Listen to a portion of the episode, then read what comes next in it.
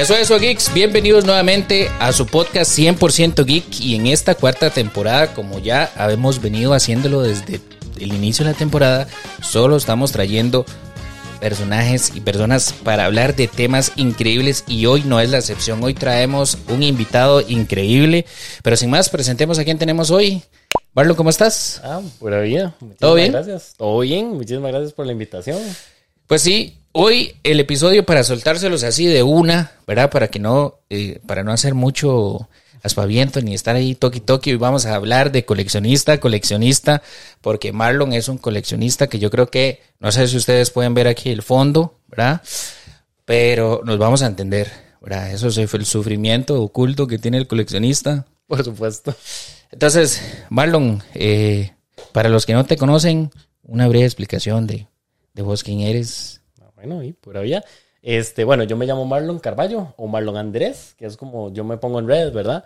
Este, súper original es mi nombre, pero de ahí es básicamente este, digo, una cuenta que utilizo para hablar de mangas, básicamente, eh, anime y todo lo que es eh, esa cultura taku, geek, chiva, videojuegos a veces, pero más que todo como centrado a, a varas de, de manga, ¿verdad?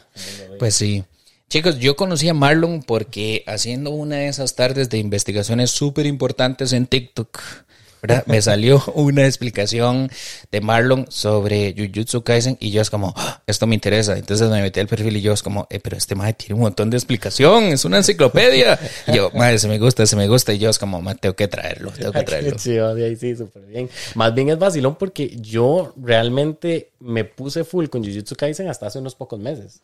En realidad, es que el tema es que a mí me cuadra, como, como leo manga, a mí lo que más me cuadra es ponerme full con la lectura que estoy llevando. Entonces, si estoy coleccionando Chainsaw Man, por ejemplo, que fue la primera colección que tuve, Ok. eh, me puse full a ver que si los patrones de Máquina, que la vi controladora, que esto, que es el desarrollo de personaje, que es todo. O sea, me meto muy full en la vara. Entonces, con series como Jujutsu Kaisen o como Hunter x Hunter, por ejemplo, ¿Mm? tienen sistemas de poder relativamente complejos que la gente a veces tilda de que, ah, es que ese ma hizo tal vara y tome y ganó la pelea solo porque, porque sí, ¿verdad? Es como, no, hay una explicación del por qué esta técnica es tan poderosa, por qué esta técnica hace esto, lo que sea, y eso es la- algo que a mí me cuadra. O sea, por lo que me gusta como estudiarlo, digamos. Entonces, sí. Acércate un poquitito. Oh, Ajá, por acá. dale ahí. Ahí, Listo. listo. Tengo una consulta y esto es algo que todavía no logro entender al 100%. Ok, Y tal vez vos me puedas sacar de duda, ahí. ¿verdad? Es como un paréntesis. En la pelea que tienen Maito y Yuji contra... No, es... Sí, Maito contra Yuji Ao. Ajá. Maito hace la expansión de dominio, pero de 0,2. Segundos. Ajá, esa es la parte que no entendí muy bien. Que es como, es que eh, Goyo Sensei la usa. Y entonces la parte es como, ¿qué? No, no entendí muy bien. Ajá. O sea, ¿por qué hace esa expansión, pero solo en ese... El tema es que Magito en ese momento, porque digamos, vamos a entender a Magito como el personaje este, de la serie que empezó como un eh, cursed spirit o un espíritu maldito, digamos, de grado especial, pero como si fuese un niño, como que fue aprendiendo y aprendiendo y aprendiendo, y uno va viendo la serie y el madre luego ya empieza a hacer la expansión de dominio, entonces él ya sabe hacer la expansión de dominio porque justo cuando estaba peleando contra Nanami y Yuji en esa pelea, el madre mientras lo están golpeando, él se da cuenta del manejo y la manipulación de la energía maldita y él es capaz de utilizar la, la expansión de dominio, ¿verdad? Entonces es como una esponja, básicamente hay que entenderlo de esa manera. Cuando Goyo hace la expansión de 0.2 segundos en Shibuya, ahí en la estación de tren, Ajá. y el Mae está ahí, el Mae lo capta. Claro, el Mae no se muere porque Goyo no lo mata. Entonces el Mae entendió de eso. Cuando sucede esto, de que está este, todo con Itadori y están pues, básicamente peleándolo a él, lo que pasa con la expansión de dominio es lo siguiente. La expansión de dominio es una técnica de barrera. Entonces, la expansión de dominio lo que hace es una barrera, como antes lo dije, y encierra al usuario. La expansión de dominio es como un movimiento. O sea, vamos a hablarlo como si fuese una especie de, de- de juego RPG por turnos, ¿verdad? Entonces, en el turno de Magito, él hizo una expansión de dominio y hizo una barrera. La segunda acción que debería hacer es su este, curse technique, o sea, su Ah, técnica ajá. maldita, que sería la manipulación del alma. Esa es la técnica maldita de Mara. Entonces son dos este, movimientos por separado.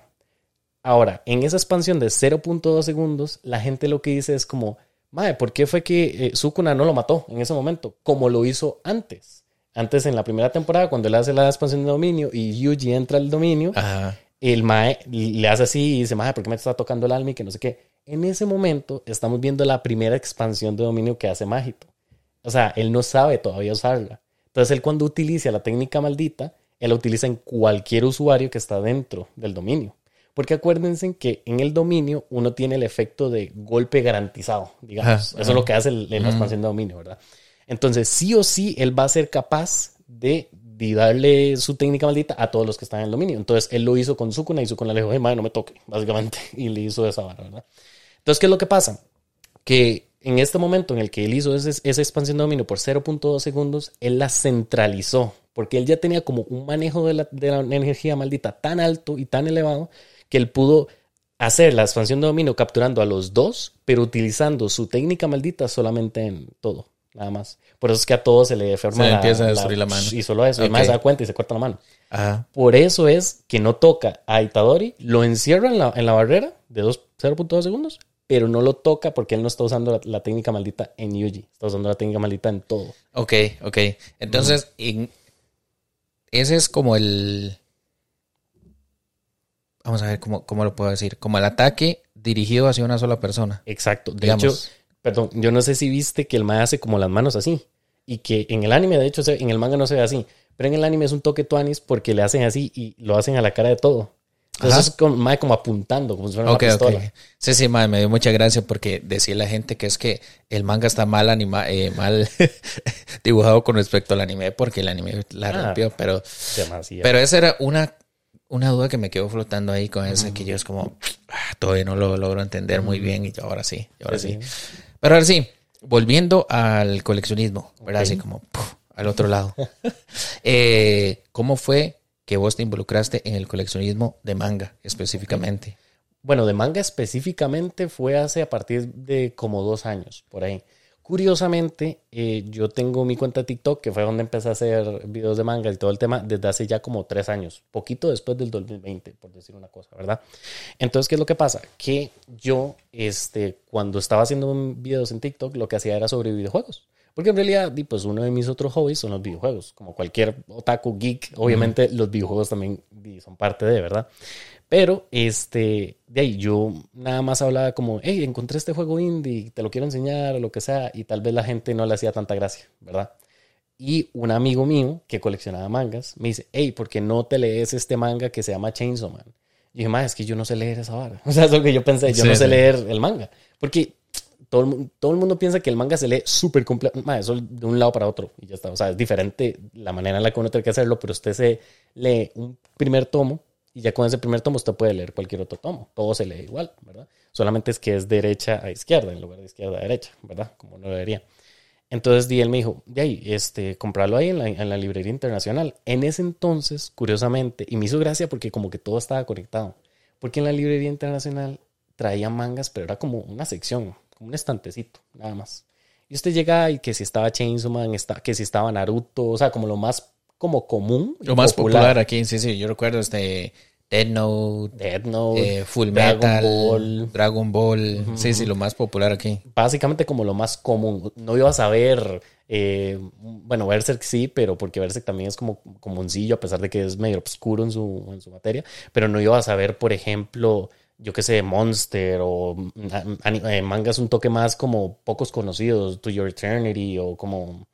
Eh, podías ver como solamente los conocidos, básicamente. Entonces yo llegué ahí y yo vi que estaba Chainsaw Man. Y yo dije, madre, qué vacilón, vamos a verlo. Y tenía solo un primer tomo. Te lo compré, todo bien, lo llevé a la casa, lo leí y hice un video en TikTok. Oye, empecé a leer esto y que no sé qué.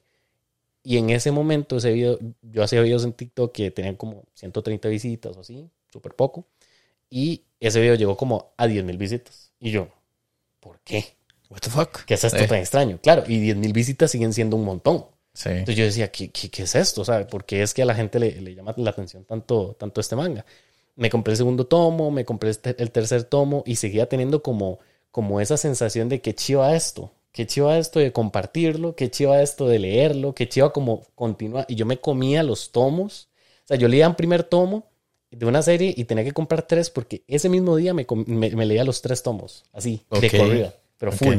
Entonces era muy interesante porque así empecé a, a, coleccionarlos. Y cuando los ponía en la, en la estantería, porque eso es obviamente algo súper chido de coleccionar, que es que vos entras al, al estudio, al cuarto donde, donde tenés los, los tomos o lo que estás coleccionando y te gusta verlo ahí acomodadito, que si limpio, que si todo esto. Entonces, los mangas, este, más allá de, de, de que son libros, son libros como muy coloridos, muy artísticamente expresivos, dependiendo del tipo de, de, editorial que la hace. Cada manga es diferente. Hay, editoriales que son más baratas, entonces tal vez es como la portada, el personaje, vámonos. Pero hay otra editorial que tal vez es esa misma portada, pero tiene un poco de papel mate y brillos en unas estrellitas y que no sé qué, entonces se ven bonitos. Entonces dice, ah, qué chido, yo voy a poner esta edición y voy a empezar a coleccionar esta serie, Chainsaw Man, eh, Jujutsu Kaisen, lo que sea, de esta editorial. Y todos son iguales. usted los ve y usted dice, qué lindo, o sea, todo. Entonces es como por eso que también uno lo Ahora, hace, Yo estuve, no estoy muy metido en el mundo del manga, pero eh, no sé si, si los tomos están constituidos iguales que, que los que yo conozco, porque yo estaba viendo que, por ejemplo, los tomos de Jujutsu Kaisen normalmente abarcan como nueve mangas, por así decirlo. Como para, que vos me entendás, como las grapas que le llaman. en el cómic americano, grapas le llaman como al, cómic normal, pero uno solo. Entonces yo creo que el tomo es una recopilación de ciertos mangas. Entonces no sé si todos los mangas que vos has leído, todos son así como el tomo uno solo abarca nueve episodios y así es como el estándar de la industria. A ver, cada manga, obviamente depende del mangaka y de cómo lo quiera distribuir, porque hay mangas, hay mangas de mangas, o sea, hay mangas que pueden traer siete capítulos, que son los siete capítulos, pero digamos, hay también que recordar cómo es que sale el manga en Japón. En Japón el manga sale en revistas. Normalmente, por ejemplo, si hablamos de Kaizen o de Boku no Hero Academia o todos estos, es Shonen Jump. La más famosa, sí. Entonces, vos agarrar la, la Shonen Jump, que es la revista, y en esa revista hay un capítulo de Kaizen, de Boku de todos. Entonces, un volumen de un manga es una recopilación de capítulos que salen en esas revistas. Entonces, por ejemplo, un volumen de Kaizen puede tener como cinco capítulos. Tiene nueve. O nueve. Nueve, tiene, ah, nueve, por tomo, por eso preguntaba. Ah, porque me pareció muy curioso que no son diez. Mm, mm, mm. O sea, nueve. Porque como par arbitrariamente es como solo nueve, pero después hay otros tomos específicos que tienen once. Y es como, entonces no tiene sentido. Que es por lo que te decía que también es por las ediciones, porque, porque también la editorial tiene como un decir en cómo se puede compaginar ese tomo. Entonces, por ejemplo, si ves em, ediciones de Berserk, eh, hay ediciones de Berserk de Panini Manga, por ejemplo, que es una editorial mexicana eh, que son el tanco, que creo que es como así se dice. No soy muy experto en esta parte, pero este, son básicamente los tomos originales de Japón, entonces son normalmente más delgaditos. Entonces pueden incluir menos capítulos o un poquito más de capítulos, pero no tanto. Luego tal vez la misma editorial saca una edición que se llama Maximum o algo así. Y eso es un tomo recopilatorio de tres tomos originales. Entonces ahí en ese tomo gigante que tenés, Tenés tres tomos. y el tres, ajá. Correcto. Y después el límite, y después vamos a sacar solo de 200 mil impresiones, y entonces ya todo el mundo vuelto loco. Correcto. Numerado, y ya el coleccionismo es... Pero full. Y por eso es que uno tiene tal vez la colección de, de Chainsaw Man súper bien acomodada y todo, y luego llega Norma, que es una editorial española que hace ediciones súper lindas, y es como, vamos a sacar un tomo recopilatorio de los tres primeros tomos. Y chivísimo, este dice, y va a tener que vender esto y comprarme eso. sí. Pero full. Sí, sí. O termina usted con todos los de Panini y el de Norma. Ahora, algo interesante que a mí me pasaba cuando yo empecé a coleccionar es que yo no sabía cómo medirme con las series. Porque yo compraba, por ejemplo, empecé con Chainsaw Man. Chivísima Chainsaw Man, tenía tres tomos, ahí los veía súper lindos. Luego coleccioné este, otros tomos del mismo mangaka, que es Tatsuki Fujimoto, que es el de Chainsaw Man, empecé a coleccionar Fire Punch, que ese es el primer manga que hizo Tatsuki Fujimoto. Entonces dije, ah, qué chido está este manga, también tiene solo nueve volúmenes, ¿por qué no vamos a coleccionarlo? ok, todo bien. Luego veo que está Spy Family. En ese momento no había anime. Entonces yo vi Spy Family y yo, ay, qué chido Spy Family, démosle, comprémosle, vamos a coleccionar otro primer tomo. Vamos, sabes que haciendo, haciendo un paréntesis, Spy Family no hizo clic conmigo. O sea, yo vi la primera temporada, pero yo ah, siento, siento que es por la edad en la que yo estoy ahorita, Pero yo dije, no hizo clic conmigo. O sea, no, ese, ese anime específicamente no es para mí. Pero digamos que hace 15 días vi Blue Lock. Ah, ok. No sé si sabes cuál Sí, es. claro, por supuesto. Si has visto el anime y todo. Y yo es como, eso me cuadra. Ajá. Pero digamos, yo no soy mucho de, de estos animes de deportes, de los espocones. Pero digamos que sí soy fiel a Haikyuu. ah, ok. O sea, Haikyuu sí me cuadra Haikyuu bastante. yo lo tengo súper pendiente. Porque Sí. hay demasiada gente que me dice, vea ese Haikyuu, vea esto, colecciónelo, no sé qué. Y Yo, yo sé, y a veces veo unos paneles que son chivísimos. Sí, sí. Y yo, ah, qué duro, pero no tengo que controlarme. Porque vamos a lo mismo, que era lo que te contaba antes. Yo llegaba y veía esto, veía que si un tomo de, de, de Shungeki no Soma, que es Food Wars. Yo, ah, qué chido, yo vi el anime, vamos a coleccionarlo. Y luego usted ve la librería y se ve terrible porque hay como tres tomos de Chainsaw Man y 14 tomos que son solo de un tomo. 14 series que son solo un tomo. Ok. Literal. Entonces te dice, Mae, definitivamente no lo estoy haciendo mal. No debería de, de- de coleccionarlo así, debería entonces enfocarme. Entonces yo empecé a decir, bueno, esta no, esta no, y luego empecé, ok, Chainsaw Man, completémosla. Son 12, ca- eh, 11 tomos, los 11, tome, ahí está, muy bien. Eh, Fire, eh, Fire Punch eh, son, este, creo que son 10 o 9, no me acuerdo. Este, ok, completémoslos. Curiosamente en la librería, el último tomo que compré venía como con una caja. O sea, pero como una caja, pero en plano, digamos. Ok. Entonces uno la podía armar y uno podía poner los lomos ahí. Algo que me pasó a mí fue que este, yo los metí mal. Porque yo no sabía cómo se podían poner los tomos en, en una caja así. O sea, yo, yo no- nunca había tenido eso. Oye, bueno, entonces en lugar de ponerlos con los lomos hacia afuera, lo puse así. Todos así, dentro de la caja. Ah, ok, ok, ok, ok. Yo hice un video en TikTok acerca de eso, mostrando, yo súper feliz, ah, qué chivo traer una cajita, que no es que, usted no sabe la cantidad de gente diciéndome más, usted es un Ardió Troya totalmente. cool. y ese fue el primer video viral que tuve. Ese video tuvo 600 mil visitas. Ok. Sí. Porque, di, di, obviamente, ¿quién no sabe reír de eso, verdad? Luego hice otro video como acomodándolos bien y que no sé qué, y todo como si fuera un tipo, disculpa. Sí, sí, es como, ya, sí, me arrepiento de mi error, lo siento, sí, no lo voy a volver a hacer. Pero me hizo mucha gracia. Entonces ahí yo dije, no, no, hay que enfocarse. Hay que ver cuáles son las series que me gustan, cuáles quiero profundizar y empezar ahí a coleccionar. Entonces, por ejemplo, ahora yo tengo el mueble donde tengo los mangas y ya se ve súper ordenado porque tal vez tenés ahí todos los de Chainsaw Man, que si todos los de Fire Punch, que si todos los de One Punch Man y que si un poquito, ah, bueno, tengo toda la colección de Demon Slayer, que también me cuadraba mucho. Ok. Y, y todo ese tipo de cosas, ¿verdad? Entonces yo digo, qué chido, ya, ya se ve normal, digamos. Porque es que antes era un desfase. Más es que yo siento que en la fase coleccionista uno al principio como que compra de todo, después uno se empieza como, o sea, la propia colección de uno como que se empieza a tirar hacia un solo lado, ¿verdad? En mi caso particular, yo colecciono Funkos, ¿verdad? No se nota, Creo. ¿verdad? Claramente, Que sí. no se nota, ¿verdad? Entonces, yo al principio empecé a comprar como los que me gustaban. Mm. Pero el tema es que se multiplican como los gremlins más. Entonces uno, dos, tres, después cinco, después diez. Y de un pronto a otro empecé a coleccionar solo anime. Ah, ok. ¿verdad? Entonces la colección solita se movió a solo anime. Entonces digamos que el 80% de todo lo que yo tengo es de anime. Pero a mí me pasó que es, yo sí, es que me fui, pero así a la yugular aquí, hardcore. En, el, en el coleccionismo está la, la parte de que se llama el completista. Ah, ok, claro. ¿verdad? Entonces, yo creo que vos experimentaste esa, esa, esa etapa de ser completista, ¿verdad? Porque vos decís, es que tengo Chainsaw Man y solo hay 10 tomos, yo tengo dos, necesito los 8 y es como un pensamiento, como que se le, le hacen inception a uno en la Pero cabeza. Full, además. Entonces, a mí me pasó que, eh, digamos, la colección más grande que yo tengo de Funkos es de My Hero Academia. ah, wow. Es la, la más grande que yo tengo como 100 Wow. Funkos. Claro. Y entonces la cuestión fue que en el, en- en el momento donde yo ya empecé a ser completista, digamos que en aquel momento eh, me faltaban, no sé, cinco Funkos para tenerlos todos. Entonces yo los conseguí y después estaba viendo y dije, "Ay, la- del Naruto.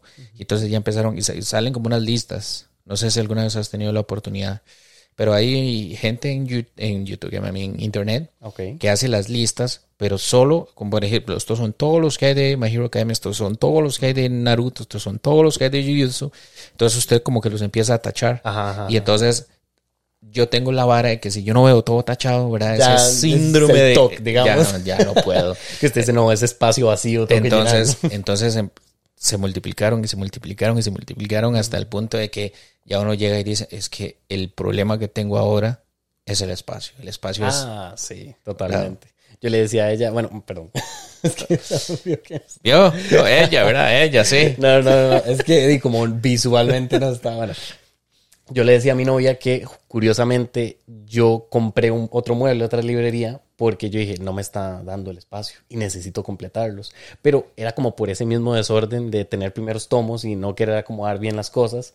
Y luego me di cuenta, yo, no, voy a vender, vender estos porque realmente no, no los estoy coleccionando y siento que otra persona le puede sacar provecho, entonces mejor los vendemos y empezamos a enfocarnos, ¿verdad? Poco a poco, porque si no, no, no se acomoda nada. Entonces había comprado otro mueble y todo, y ahí lo tengo en la casa, de hecho, no lo he usado, pero di, ya voy poco a poco ya como completando, entonces ya se ve como más decente, porque es que realmente a uno le agarra como eso de que, no, no, es que tiene que estar aquí, y usted ve la, la, la, todos los tomos, me meto en internet, ¿cuántos tomos de Chainsaw Man hay?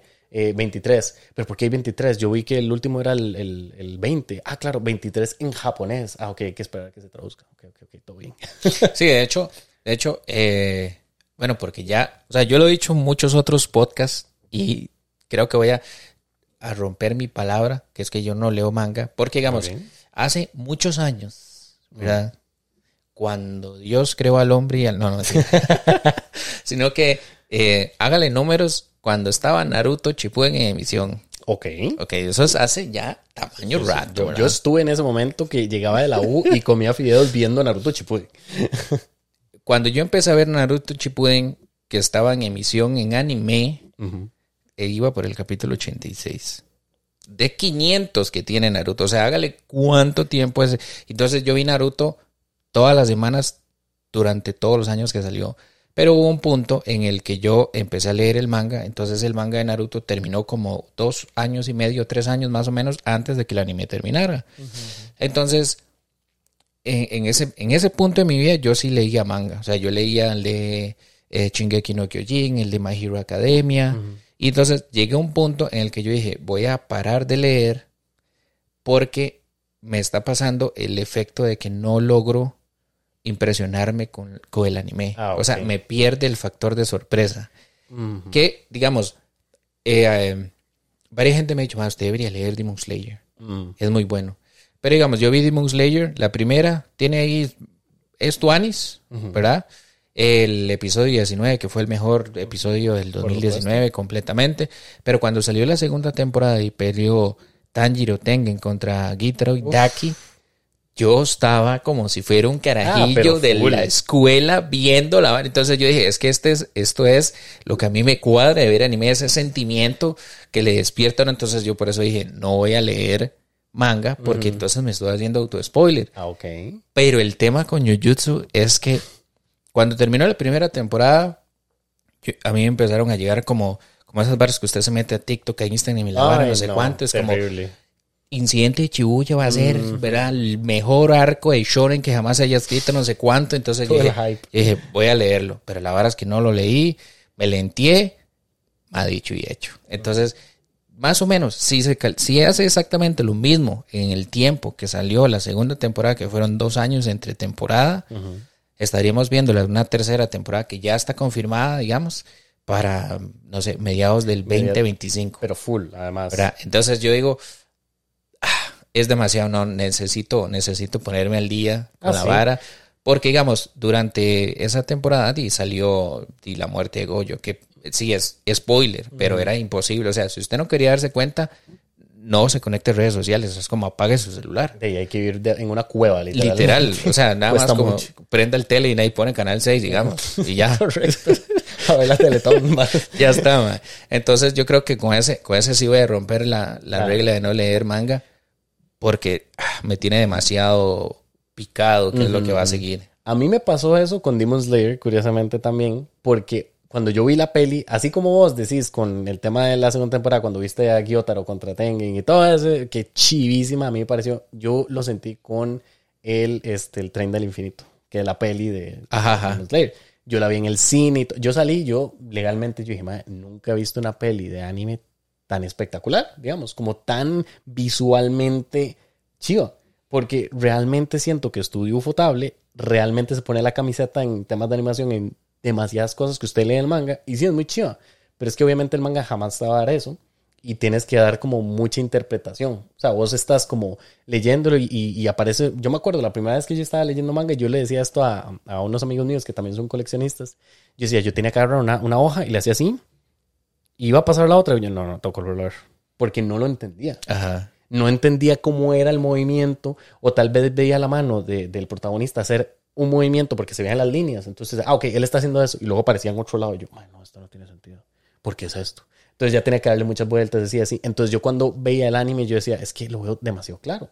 Ya luego empecé a desarrollar, por tanto leer, empecé a desarrollar como esa habilidad de como eh, en inglés es filling the blanks, como llenar el espacio. Llenar el espacio, ¿verdad? Básicamente. Memoria muscular, digamos. Sí, sí, como la memoria muscular de decir, claro, es que él está haciendo esto y claro, porque ya tal vez lo vi en el anime, entonces lo puedo comparar con el manga, por ejemplo. Entonces eso me ayudó mucho con Demon Slayer, porque yo con Demon Slayer sí quise leerlo.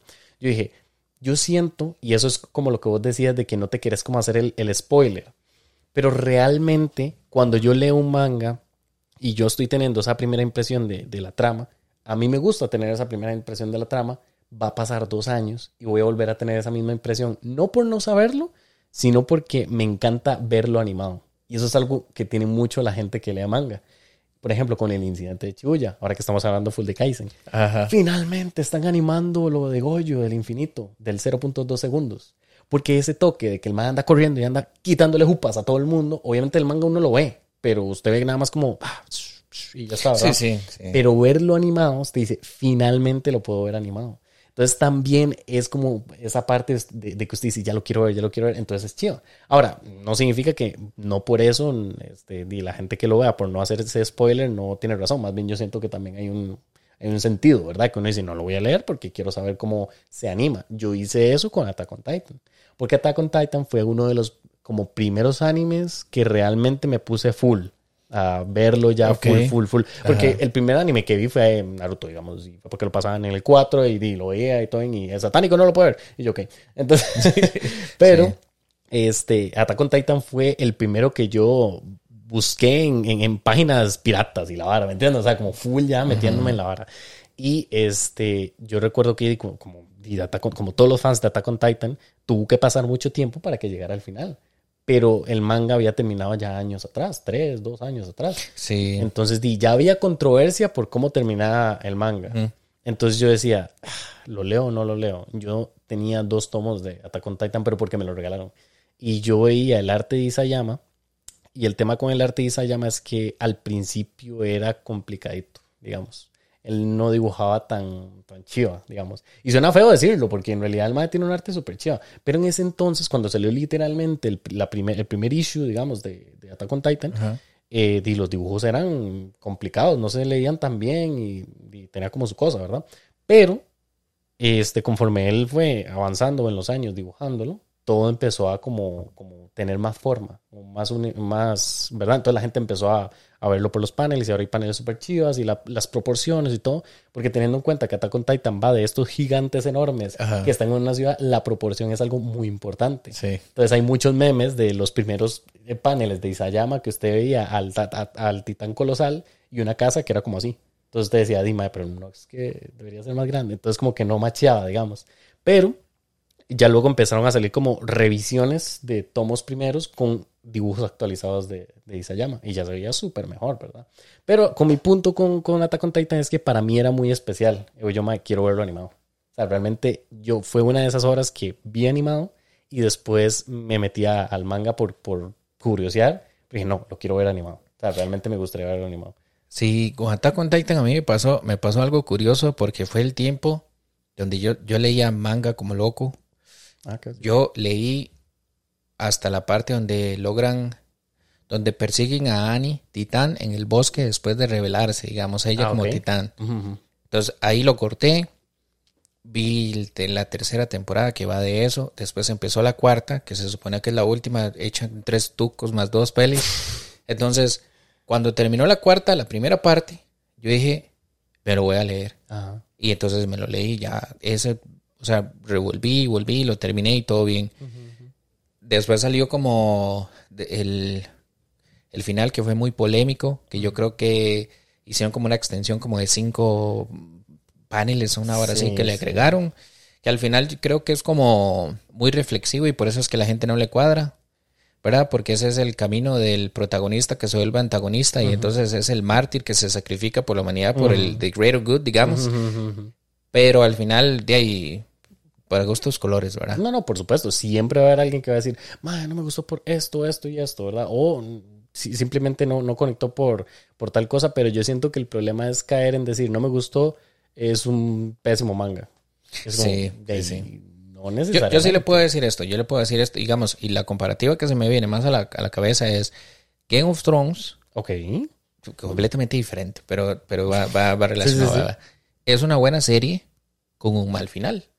Mm. Y el final opaca toda la Todo serie. lo que pasa en la serie. Exacto. Entonces, a la hora de que cuando usted llegan y le, le dicen, ay, ¿qué series me recomienda? Usted no va a recomendar Game of Thrones, por más buena que sea, porque tiene un final muy malo. Sí, bueno, tache. Entonces, dime, yo, yo siento que es, que es exactamente así. Pero el tema con Chingeki es que Chingeki más es demasiado bueno. O sea, la historia es como muy atrapante y tiene un, un lore bastante, bastante tuanis. Que ahora eso que vos decías de que Ufotable se pone la chema, Uf. yo siento que Ufotable es ahorita el que tiene la mejor animación en el, eh, sí. como, como el estándar al que todo anime quiere llegar a ser en animación. Mm, Porque, por ejemplo, yo cuando estaba saliendo Jujutsu, que salían estos episodios que estaban mal animados, para mi criterio personal, Sí, que sí. hay gente que no, que está súper animada porque usan un tipo de animación, no sé cuánto. Y no, sé, yo, man, no, man, No, no, no, no, no. eso está mal animado. Pero eh, aún así, ellos hicieron episodios que yo dije, wow, o sea, what the fuck, con el tiempo que tenían. Ah, sí, full. ¿verdad? Entonces, yo, yo lo he dicho esto y lo voy a seguir diciendo hasta que probablemente se acabe Demon Slayer, que esa es como la barra de, de animación al que todo el mundo quiere llegar. Obviamente, hay animes muy tuanis eh, ahorita que tienen una animación muy bestial, como por ejemplo Bleach, Ok. ¿verdad? No, no sé si has visto Bleach. Curiosamente, de los tres, grandes tres animes como Naruto, este, One Piece y Dragon Ball y Bleach, no son tres, son cuatro. bueno, pero Eh. como los más conocidos, ¿verdad? Que la gente dice, Bleach es el único al que no he visto nada. Pero ¿En serio? nada. En serio. Entonces me hace mucha gracia porque yo ahora siento como esas ganas de decir, y, mae, ¿y si me pongo a ver Bleach? Y hago ahí como, ¿verdad? Como con esta expectativa de moderna, digamos. Sí. No sé qué tan difícil sea de ver. Porque, por ejemplo, un compa mío me decía, ma, yo nunca he visto Naruto. ¿Usted me recomendaría ver Naruto? Y teniendo en cuenta de que pronto va a haber como un reboot, yo le diría, ma, mejor espera el reboot. Porque Naruto. Va a haber un reboot de Naruto. Sí, ¿En serio? Correcto. O sea, yo escuché One Piece. ajá, Sí, yo escuché que iba a haber un reboot de One Piece. ajá. Pero en Naruto no escuché. Yo lo que yo escuché de Naruto es como que iban a sacar para el 20 aniversario cuatro episodios nuevos conmem- conmemorativos. Ujú, Creo que me refería más que a eso. No es tanto un reboot full de la serie, es como más como esos episodios, pero no sé qué tanto van a abarcar. Si va a ser como solamente el primer arco, qué será la, la cosa, ¿verdad? Pero de yo realmente sí recomendaría ver como una versión más moderna, como la gente que también me decía de Evangelion. Como que veo Evangelion en la primera peli, veo esto, lo que sea. Y yo sé que hicieron como lo que se pudo en su momento, ¿verdad? Por el presupuesto y todo. Y a veces usted ve episodios de Evangelion, del, así, los primeros, Ajá. y es una foto. Es una foto y música y diálogo y es porque di, se le fue la plata, Sí, ¿verdad? sí, sí. Entonces a veces es complicado, como que está esa barra. Entonces digo, "Mae, yo le quiero enseñar a esta persona este anime tan chiva que a mí me encanta, pero me cuesta mucho recomendarlo debido a que di, empezó como empezó, ¿verdad? Entonces di, tiene su, su, su cosa. Aún así Naruto es muy, muy... Va- Vamos a ver. Muy- Lo que es Bleach, Naruto, One Piece, todos los primeros 100 episodios de todos son. La animación es del- Sí, sí. de los 2000. Ah, sí, fijo. Punto. O sea, Sí. no se puede mejorar. Con, como conforme pasa el tiempo, va mejorando. O sea, es como ver la. No sé si has visto One Piece. Eh, One Piece no la he visto. Bueno, yo de One Piece lo único que he visto es el Gear 5 de Luffy. Y eso es la pelea contra Kaido, nada más. Ok. O sea, no sé nada, nada, nada de dónde viene, ni a dónde va, ni dónde salió Kaido. nada. Yo nada más vi la pelea para, para verlo. Pero en términos de animación, la pelea está muy bien hecha. O sea, la animación es una brutalidad. Y tengo entendido que Zoro, anteriormente a esa pelea, pelea contra otro Mae que dicen que es el mejor episodio de animación de One Piece hasta la fecha. Ok. No lo he visto, es un mil y pico. Yo, yo siempre he dicho, voy a ver One Piece. El día que yo me pensione, ese día lo, lo empiezo a ver porque es Sí, sí, demasiado, es demasiado. Y eso es algo que también yo pienso en parte. Yo digo, qué chido One Piece y todo, pero mil episodios se puede hacer. Y tal vez en meses, tal vez no sea tan complicado, de fijo no. Hay, de hecho, maneras en internet de cómo usted lo secciona por semana, que si usted ve tan, se lo juro, porque así son los fans de One Piece y yo entiendo esa noción, porque ellos saben, y de fijo es chivísima. Yo sé que de fijo One Piece es super tuanis, pero de ahí eh, está como esa barrera que usted dice, y mal entro, no le entro, es que ahorita estoy con esto y no me quiero meter con más cosas o siento que no se puede, pero porque es lo mismo, usted ve ese gran número y, y- pero lo que dicen los fans de, de One Piece es que tal vez es un gran número, pero no importa, siempre está como, como, como entretenido desde el inicio hasta la mitad, no hay un arco que sea malo, yo, bueno, vamos a ver. O sea, eso pasa con cualquier persona que le apasione algo, ¿verdad? Sí. Pero este, sí me gustaría verlo en algún momento. O sea, sí siento que, que no me voy a esperar un montón como para no verlo, pero no sé si esperarme hasta que termine para verlo. O si eventualmente ya, porque también es una hora como que a uno le sale nada más como, ah, vamos a verlo. Y me pongo a verlo y ya está como enten- Hunter Hunter, por ejemplo. Tengo entendido esto. Que ya viene el último arco de One Piece Ok, y que el último arco duró cuatro años en an- animación, eso creo. Ok. Entonces, digamos, de que poniéndole mucho, le quedarían entre 5 y 10 años más de One Piece, Bueno, más o menos. claro. Entonces, digamos que podría fácilmente hacer otros 500, 600, tal vez, poniéndole mucho, mil episodios más en anime, digamos, o sea, se convertiría en 2000.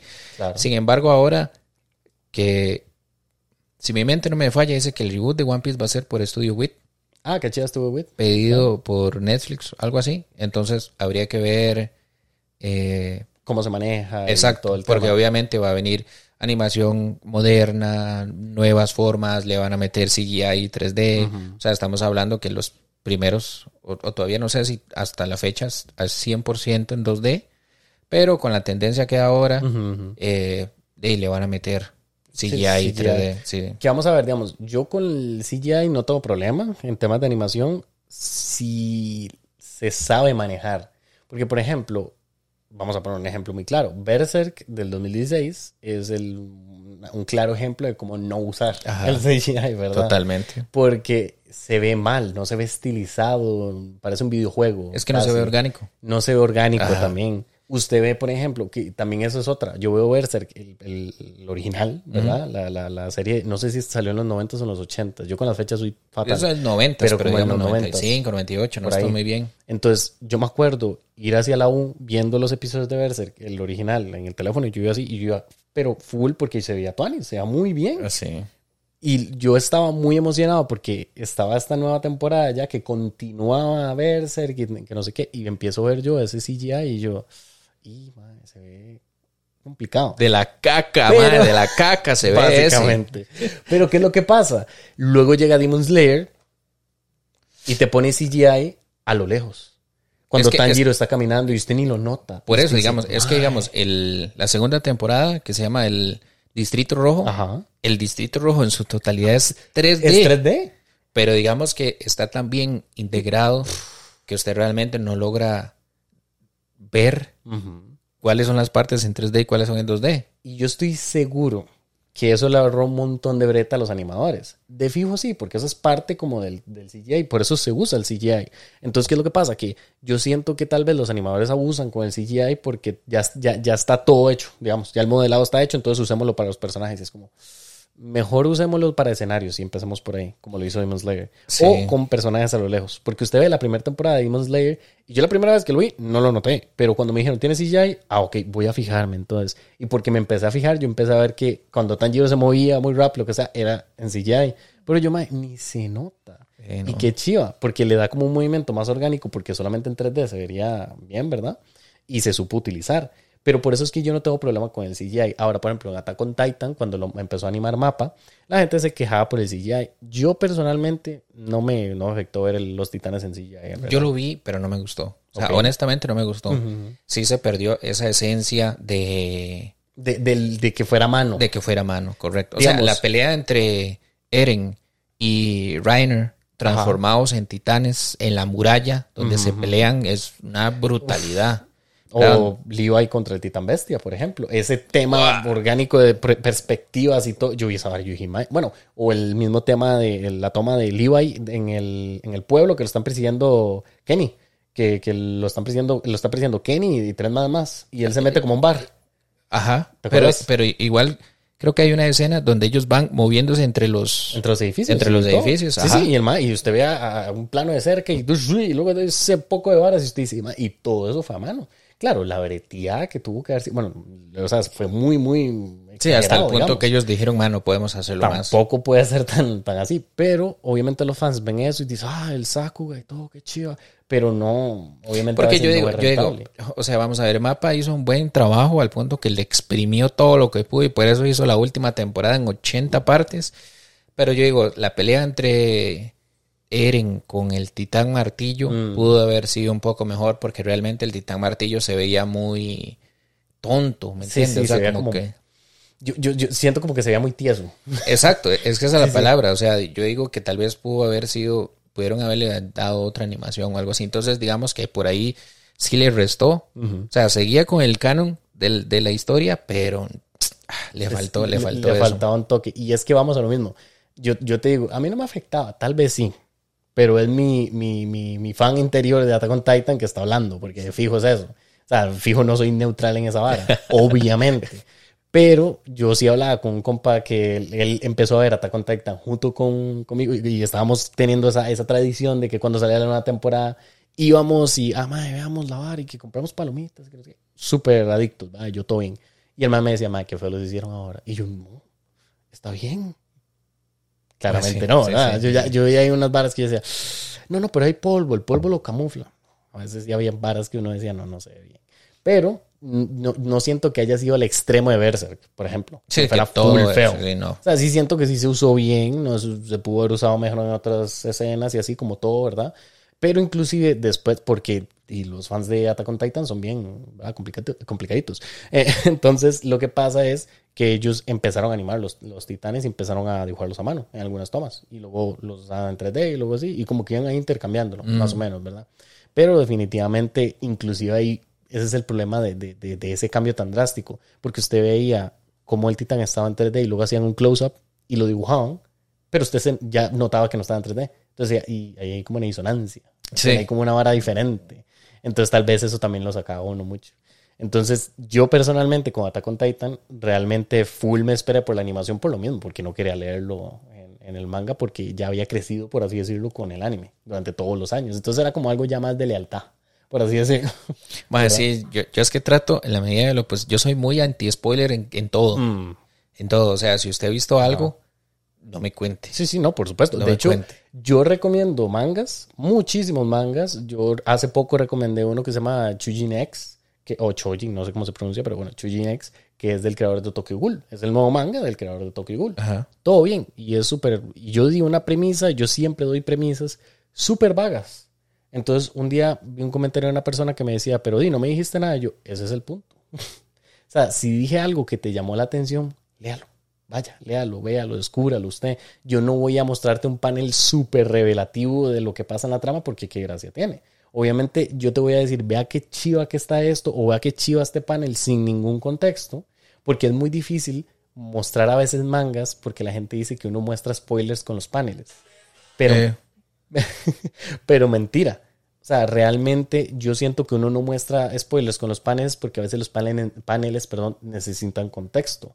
En una serie que no se conozca nada, obviamente si usted pone un panel de Jujutsu Kaisen de X personaje cortado a la mitad, usted sabe qué pasó. claramente. claramente. Que eso es lo que a mí me estresa de meterme en Instagram, porque me meto en Instagram, voy a buscar algo y veo ahí el montón de paneles y yo, ah, qué paneles. Ah, mae, sí. Entonces, sí. eso a mí sí me juega bastante. o sea, eso sí me estresa. Y por eso fue que yo dije, no, voy a empezar a leerlo full. Y leerlo y Digamos que yo, yo por eso tomé la decisión mejor de leer Jujutsu Kaisen, porque yo dije, es que es demasiadísimo, el, el algoritmo me está tirando demasiado, y entonces si no me quiero decepcionar de la vida, voy a tener que leerlo. Por supuesto. O sea, a huevo. Que caso contrario no, no me pasó, que ahora que estoy recordando, porque vos dijiste que no habías visto Bleach, encima. Ujú. Bleach terminó en el 2010, Ok. ¿verdad? Hace ya tamaño rato. Cuando ellos tomaron la decisión de que Bleach terminara era porque el anime iba casi, casi, casi pegando con el, con el manga. Entonces ellos dijeron así como, no podemos, vamos a terminar el anime aquí. Ellos terminaron el anime en el 350, me parece. Y después de ahí hubo como uno o dos años más en donde el manga salió. Se suponía que el manga tenía como una extensión para hacerse durante 10 años más. Pero a los dos años y algo, como que hubo un tema ahí de presupuestario, no sé cuánto, y terminaron la serie. Yo en ese momento leí Bleach, el final de Bleach. O sea, yo ya sé en qué termina. Ah, ok. Entonces, yo, yo digamos, todo lo que he habido, ahorita van a salir la tercera temporada de la última. Porque ellos dijeron, vamos a hacer 48 episodios divididos en cuatro temporadas de 12. Ah, ok. Entonces solo hay 12 capítulos del arco este de la Hay guerra. 24. 24. Ajá. Ah, ok. ok, Entonces, este año sale el tercero y probablemente el próximo ya sale el- la última parte. Pero digamos, toda esta de la guerra de los mil años, la sangrienta de los mil años, yo ya la leí, pero la leí hace 15 años, güey. Eso es lo que le iba a Hace decir. 15 años. Entonces, cuando lo viste animado, ¿sí tuviste como ese... Ah, madre, me acordaba de eso o se te olvidó completamente hay, muchas, digamos, hay muchas cosas que, por ejemplo, que son demasiado memorables en el manga, que Por es supuesto. imposible de olvidar. Eh, pero hay otras como que realmente no me acordaba de nada. Ah, ok. De hecho, hace como dos años yo revisité Full Metal Alchemist Brotherhood. Ok. Porque cuando yo lo vi, ¿Viste el original? estaba en emisión. Ah, ok. Ah, pues es que hágase cuentas, ¿hace cuánto tiempo veo yo anime? O sea, Ajá, ajá. o sea, no cualquiera puede decir yo vi Brotherhood en, anima- en emisión, Ajá. ¿verdad? O sea, soy- yo obviamente vi Alchemist. O sea, para mí Full Metal es como mi, mi anime favorito. Ok. Sin embargo, yo sí puedo destacar que la trama de Alchemist con respecto a la de Brotherhood no es como muy buena porque en un punto como que la historia se pierde, ya se hacen cosas rarísimas y tratan de vender el mundo real con el mundo de la alquimia, entonces Ah, en eso termina. No sé si has visto Alchemist. Eh, Digamos, yo vi Brotherhood y porque quería ver Full Metal Alchemist, obviamente. Y Ajá. yo recuerdo cuando lo busqué, fue por eso, literal. O sea, suena súper trivial, pero yo llegué, lo busqué en Google y que no sé qué, y me salieron los de, los de Full Metal Alchemist, los normales. ¿verdad? Ajá. Y yo dije, y qué raro se ve. Debería verse mejor, ¿verdad? O sea, en ese entonces, ¿verdad? Luego vi que estaba este Brotherhood que estaba en Netflix. Y yo, ah, mira, está en Netflix. Voy a verlo. Y vi que era como mejor animación. mejor- Entonces, por eso lo vi. Pero yo no sabía que había una diferencia. No sabía que cambiaban cosas, no sabía que, no sabía. Pensé que era la misma hora, pero adaptada mejor. Nada más, ¿verdad? Sí, es que vamos a ver, Brotherhood eh, ya es como ya el anime con el manga terminado.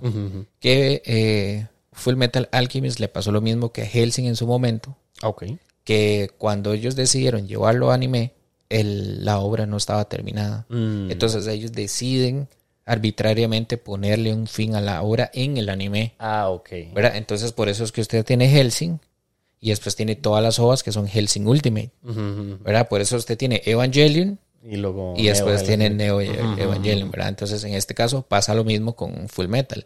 Lo que pasa con Full Metal Alchemist, para mis efectos personales, es que en el Alchemist al principio ellos tienen ciertos es, eventos que pasan en el anime que son demasiado, como que ellos le meten demasiado sentimentalismo a lo que está sucediendo.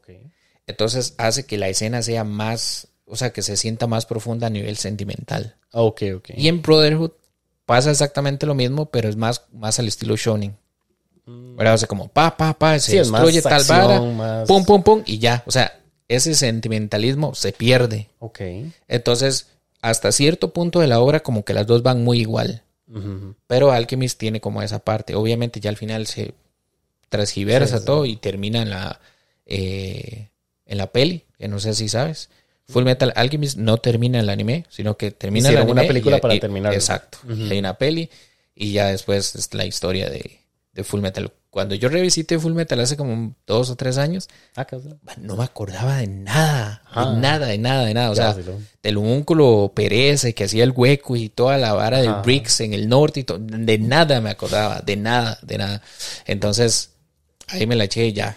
Yo creo que lo que más me acuerdo de Full Metal, definitivamente, por los memes y por todo, es del experimento del doctor. con Ah, el sí, perrito, sí, la ¿verdad? quimera. Eso es. Sí, la quimera, La quimera es obviamente lo que a mí siempre se me viene en, en Full Metal. Pero usted me dice a mí, ¿cómo era el final de Full Metal? Y digo, y, toque". Porque yo sí vi Full Metal hace como seis años, por ahí. Sí. Entonces fue hace rato. Yo el que seguro, seguro voy a revisitar de nuevo es Tengen Topa Guren Laga. Ah, Guren Laga. Sí, sí, que yo es exactamente igual. Lo vi hace mucho tiempo. Pero hay muchas varas que no me acuerdo, honestamente. Entonces sí, sí quiero verlo. Digamos- De hecho, de hecho, yo me acuerdo cuando yo vi por primera vez Geass. No sé, Geass. ajá. Ajá, ajá. Cuando yo lo vi la primera vez, ese anime a mí me volvió loco. Loco, loco, Es mae, que- loquísimo. Y ya después yo lo vi una segunda vez. Después de que yo vi Full Metal, digo, voy a ver Geass. Y yo lo vi y ya no me transmitía lo mismo que me transmitió la primera vez. Oh, wow. Porque ya habías como levantado el estándar o algo así. O No, no, es que- esperando diferente. No sé, no sé. O sea, fue una vara loquísima. Pero yo me acuerdo, Ah. la primera vez que yo lo vi, a mí me voló la jupa. Y yo dije, pero este mae aquí que sacrifica a todo el mundo y que los peones. Y ya después, cuando yo lo vi, ya no me, ya me produjo el mismo impacto que me produjo la primera vez. Ah, qué No, vacilón. no sé si es por un tema de, de que en su momento, si es por la edad, si es por la experiencia, o sea, porque el anime sigue siendo el mismo, pero la sensación fue diferente. Yo creo que es por, lo, por, por, por, por uno como persona, digamos, tal vez en la etapa en la que uno está. Por ejemplo, yo sé que si yo me pongo a ver Naruto ahora, no va a ser para nada lo mismo que cuando yo llegaba de la U y me calentaba una sopa marchán y me ponía a comérmela y veía el arco de la de, de- de cuando ellos estaban en este jutsu de la luna y toda esa vara. Hacia el final, en digamos. el final, digamos. Ajá, sí. Entonces yo veía eso y yo decía, ah, qué chido. Ahora yo veo eso y yo, "Ma, qué pereza ver eso. Claramente. Full, ¿verdad? Sí, pero sí. full. Pero también yo me pongo a pensar que yo no podría revisitar Naruto porque ahora tengo Jujutsu Kaisen. Ahora tengo Boku no Hero Academia, por ejemplo. Tengo otros shonen que ahora parten de las bases de Naruto. Naruto hizo un excelente trabajo, obviamente, por eso fue tan popular, en brindar como los principios del shonen a todo el mundo. Y ahora viene Kaisen, viene Chainsaw Man, viene todos estos este, animes que empiezan como a, a- a- cambiar las reglas, de- reglas del juego, pero bajo esas mismas bases. Tenés al protagonista, tenés al compañero, tenés a la compañera, tenés al profe que es súper fuerte y que es, verdad, les enseña y todo. Es la misma dinámica si lo, si lo ves, digamos, pero obviamente la historia y la dinámica, digamos, como la relación entre los personajes es diferente, pero las bases son las mismas. Ah, sí, sí, sí. O sea, vamos a ver, el género de shonen eh, DJ evolucionado, yo le digo, ¿verdad? DJ Sí, sí, sí. evoluciona. Porque, digamos, tenemos desde los primeros, que yo me remonto así, los ochentas, o sea, Dragon Ball, ¿verdad? Y lo que hizo Dragon Ball en su momento. O sea, y después de Dragon Ball, obviamente viene Dragon Ball Z, que es todavía Luego muchísimo Super. mejor. No, no, Super no tanto. O sea, yo, a mí Super casi no me cuadra. Ah, ok. Y GT no lo cuento porque no es canon. Igual yo lo vi en su momento y es Tuanis, pero digamos que Dragon Ball Z y después Super ahí. El problema con el Super es que yo siento que es mucho refrito. Mm. Porque digamos, cuando salió la peli de eh, la resurrección de Freezer, Ajá. ahí lo metieron. Entonces, digamos que yo siento que lo, lo más nuevo sería el torneo de la fuerza, Ajá. que es el de todos los universos. Y ya esa vara de multiversos y toda la vara, digamos, yo siento que no está muy involucrado Akira Toriyama. Ok. Supuestamente es como que el mae escribía las ideas en una servilleta y se las pasaba al mae. Entonces el mae era como que las agarraba y las desarrollaba porque ya Akira dijo como ya. Ya, ya, ya no quiero eso- seguir desarrollando eso. Pero digamos, volviéndonos al tema de Dragon Ball Z, que es principios de los 90, 92, 93, me parece que es por ahí. Y después ya viene One Piece, Naruto, Bleach, que todos estos son, todos estos shonen que han construido el género y ya después empiezan a salir animes de nueva generación, Ujú. ¿verdad? Shingeki no Kyojin, My Hero Academia, Jujutsu Kaisen, Demon Slayer, entonces hay muchas de las cosas que se re- reutilizan, pero como más actual, digamos. Una de las cosas que a mí sí me gustó de Jujutsu Kaisen es que Novara sí sirve para algo. Ah, bueno, sí, no es como Sakura. Por ejemplo, que digamos, Sakura tuvo un desarrollo muy pobre de personaje, porque digamos, si usted lo pone en perspectiva, al equipo 7 de Kakashi, digamos, los, todos fueron entrenados por los legendarios Sanin, digamos. Sí, claro. Entonces, en teoría, todos deberían ser muy buenos. Sin embargo, todos se centraban en que era Naruto y Sasuke. Y nada más. Y digamos, Sakura ahí ya al puro final, en la pelea ya con la vara, o sea, Fue muy como, yo siento que fue muy forzado. sí, Como vamos a usar a este personaje que claramente no lo hemos eh, estado usando para darle un propósito. Rápido. Porque, porque digamos, si, si uno se remonta viendo toda la, la, la vara, está las escenas donde Sakura le llora a Naruto para que haga Ajá. que Sasuke vuelva. Mm. En cambio, digamos, una Novara no va a llorar, Novara va a ir a agarrar a vergazos a Sasuke, digamos. Entonces, eso es lo chido, que tenga su carácter. Ajá. Usted dice, "Mae, o sea, realmente estamos viendo un personaje que tiene sus propias habilidades, tiene sus propios, como, inclusive círculos sociales. En Shibuya la madre nunca está con, ni con Fushiguro, ni con Itadori. Los tres están por separado y los tres tienen su propia historia y luego como que se interconectan, ¿verdad? Bueno, Itadori y Fushiguro sí están juntos. Pero a lo que yo voy es que con todo lo que pasó en Novara, u- con, en- con el incidente de Shibuya y lo que pasó con Novara, usted sí lo ve como más eh, orgánico. Ajá. Cuando los dos se topan y pasa lo que pasa, usted dice, y mae, no, ¿por qué pasó esto? ¿verdad? ¿Por qué se toparon? ¿Por Sí. qué esto? ¿Por qué? Porque uno más Pinche bien no quería. mae. Este huevón. Entonces, entonces, ¿qué es lo que pasa? Que yo siento que eso sí le da más valor, obviamente. Y usted también se encariña con el personaje y todo. Entonces va a ser más, más así, ¿verdad? Más chido. Pero este, realmente, como lo, que- lo que hablábamos con lo, el tema de los, de los animes y de cómo van evolucionando, también siento de que ha cambiado mucho esa manera en la que se presentan los shonen. Ahora ya no son 500, 1000, 600 capítulos. Ahora son tres temporadas, cuatro temporadas, cada una con 24 capítulos. Como más digerible, digamos. Sí, es que yo siento que también como que toda la industria evolucionó al punto en que, digamos, usted remonta a animes anteriores al 2010, Ujú, normalmente la norma eran 24 episodios por eh, temporada, digamos. Con algunas excepciones como Full Metal, que son casi 60 y así, ya los de larga duración. Que yo creo que el último de larga duración que yo haya recordado sería Black Core, Ajá, ese Black como Clover. 150 y algo.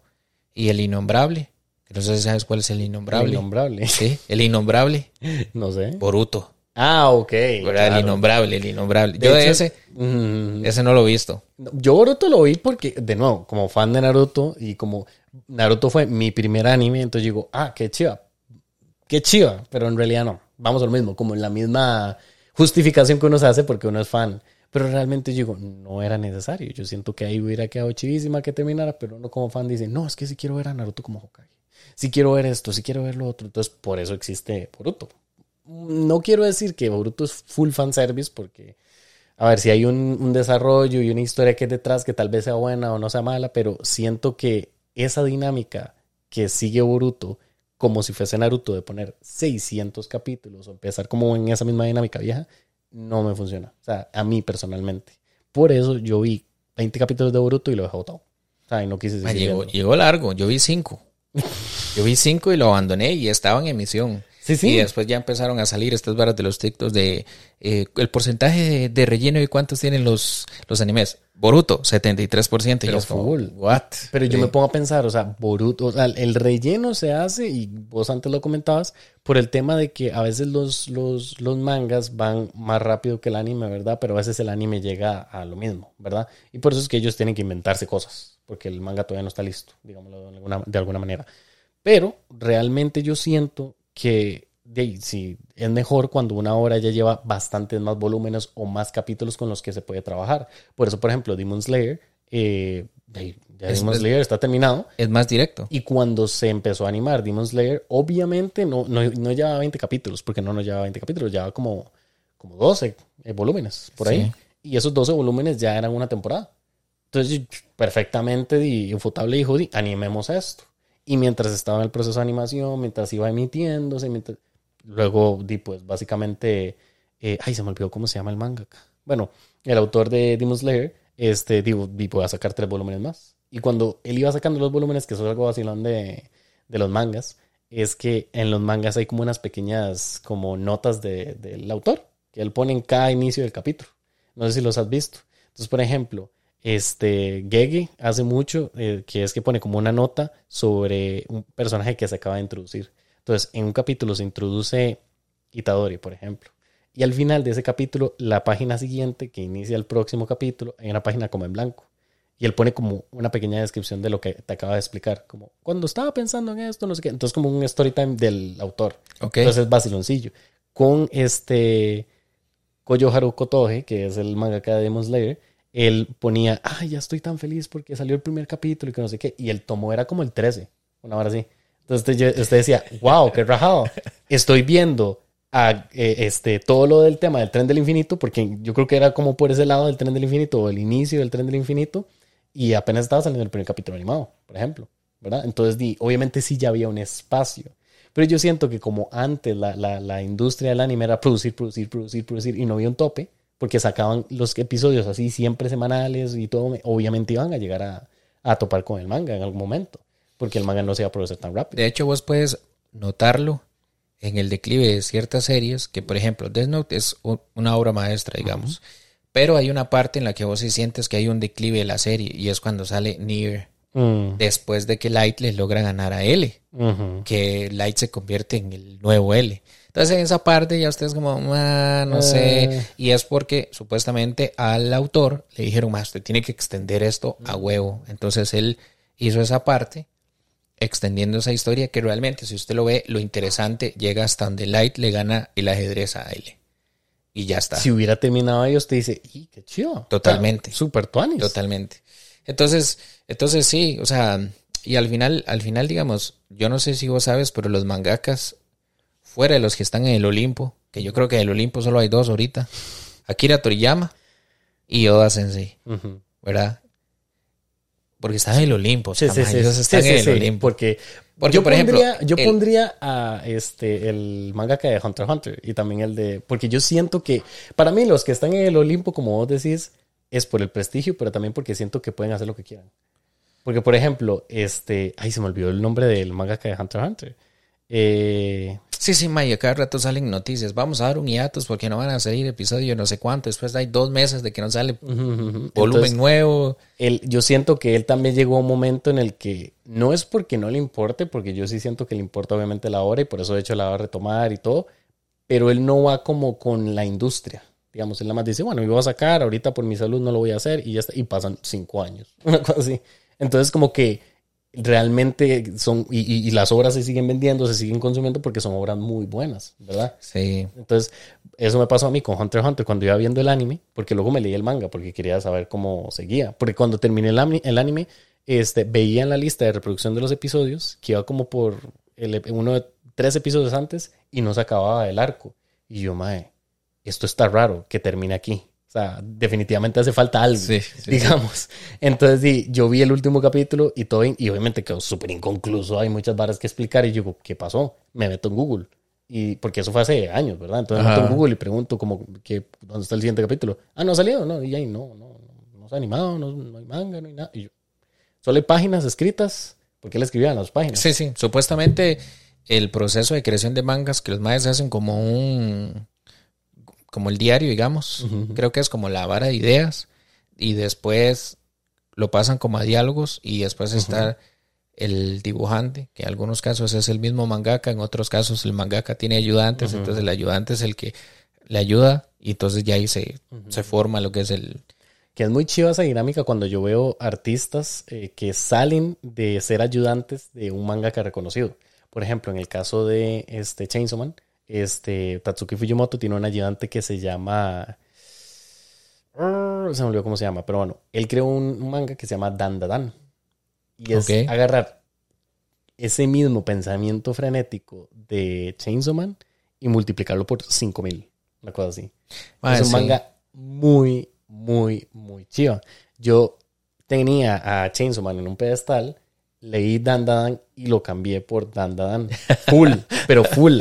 No solamente porque la historia me parece muy chiva, sino también que el arte, el arte es demasiado... Usted ve cada panel y es de esos paneles que usted puede poner un posteo de Instagram y recibir 5000 likes, porque está demasiado bien dibujado, o está demasiado bien proporcionado, o tiene demasiado detalle.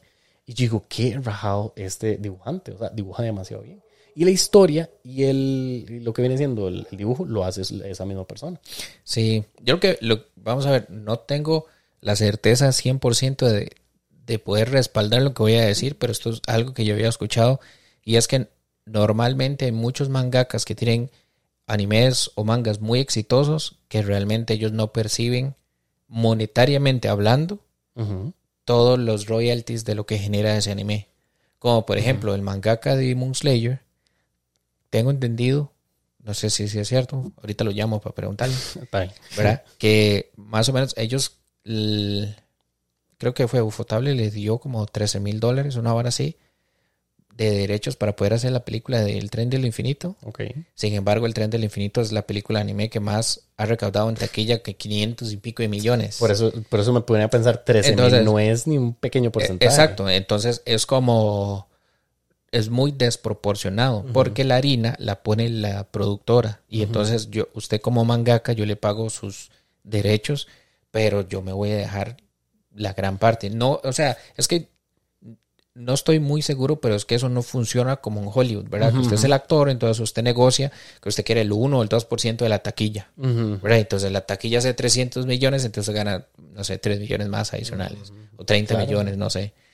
E- Eso no funciona así en, en el universo del anime. De- del anime. Entonces, yo, yo estaba viendo una hora así como el por qué los mangakas no son, o sea, no están en el, en el Olimpo, como digamos Oda, ¿verdad? Que realmente es como mantiene el anime y, y produce anime y saca el manga y hace live action y los videojuegos y, o sea, realmente ellos están a otro nivel. Ah, ok. Entonces, tendría que investigar un poco más a ver si es hay cierto. como esas desigualdades, digamos. No, no, de que las hay, las hay. De fijo. Pero si es tan desproporcionado, digamos. Claro. Porque, mal, Tren del Infinito es hasta la fecha de hoy lo que más ha generado. Por supuesto, de hecho yo me ponía a pensar, yo recuerdo acá, en los cines de acá, que aquí no es como que sea full anime, ¿verdad? Que usted vea una película de anime.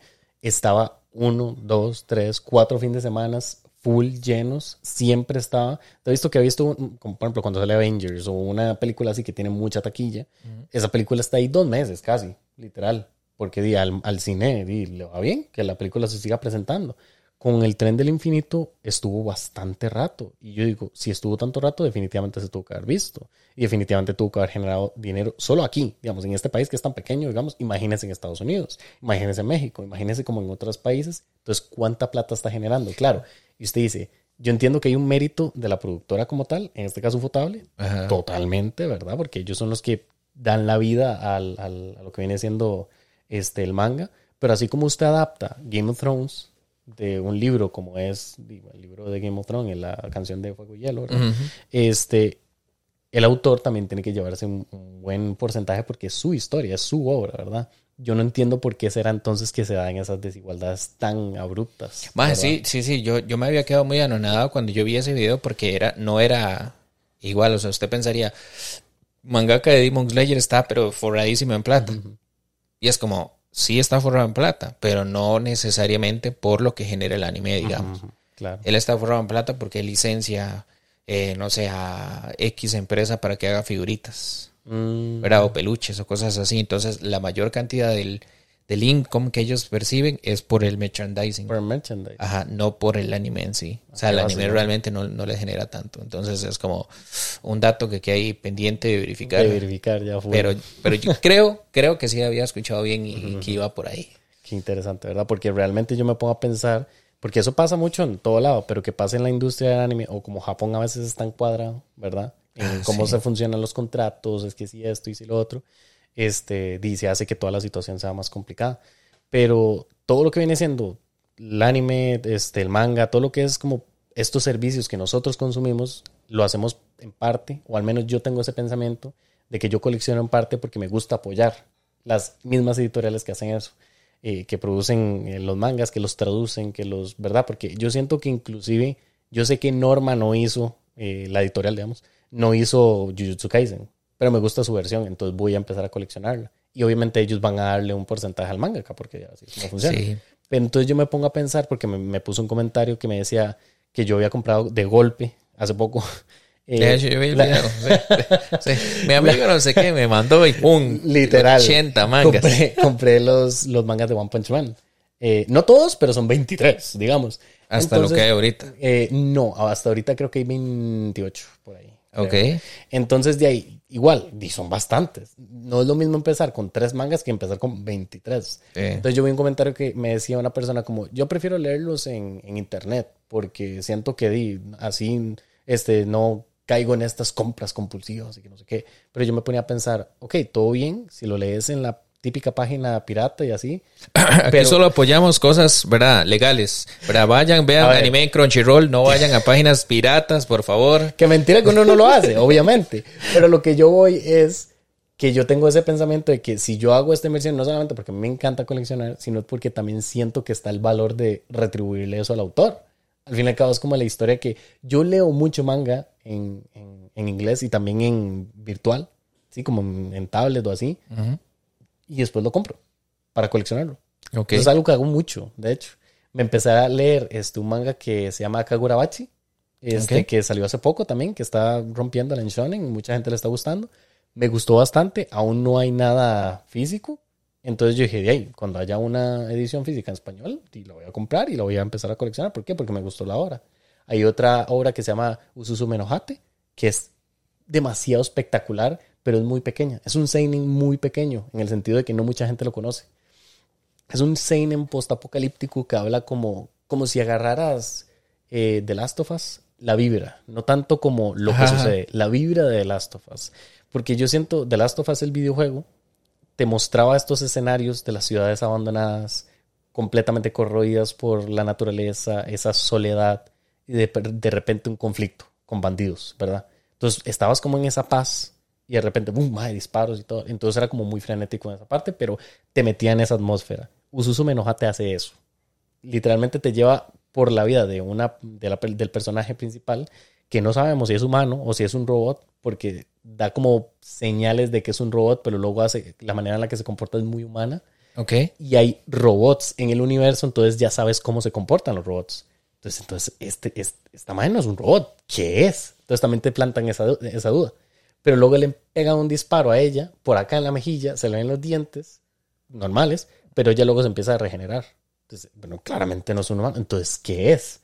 Entonces ahí está como ese factor, pero todos los paneles es una obra de arte, literal. Usted va pasando las páginas, bueno, las páginas virtuales, Es ese. eh, y se ven los edificios, los rascacielos llenos de detalles, que si las plantas, entonces da una vibra muy chiva.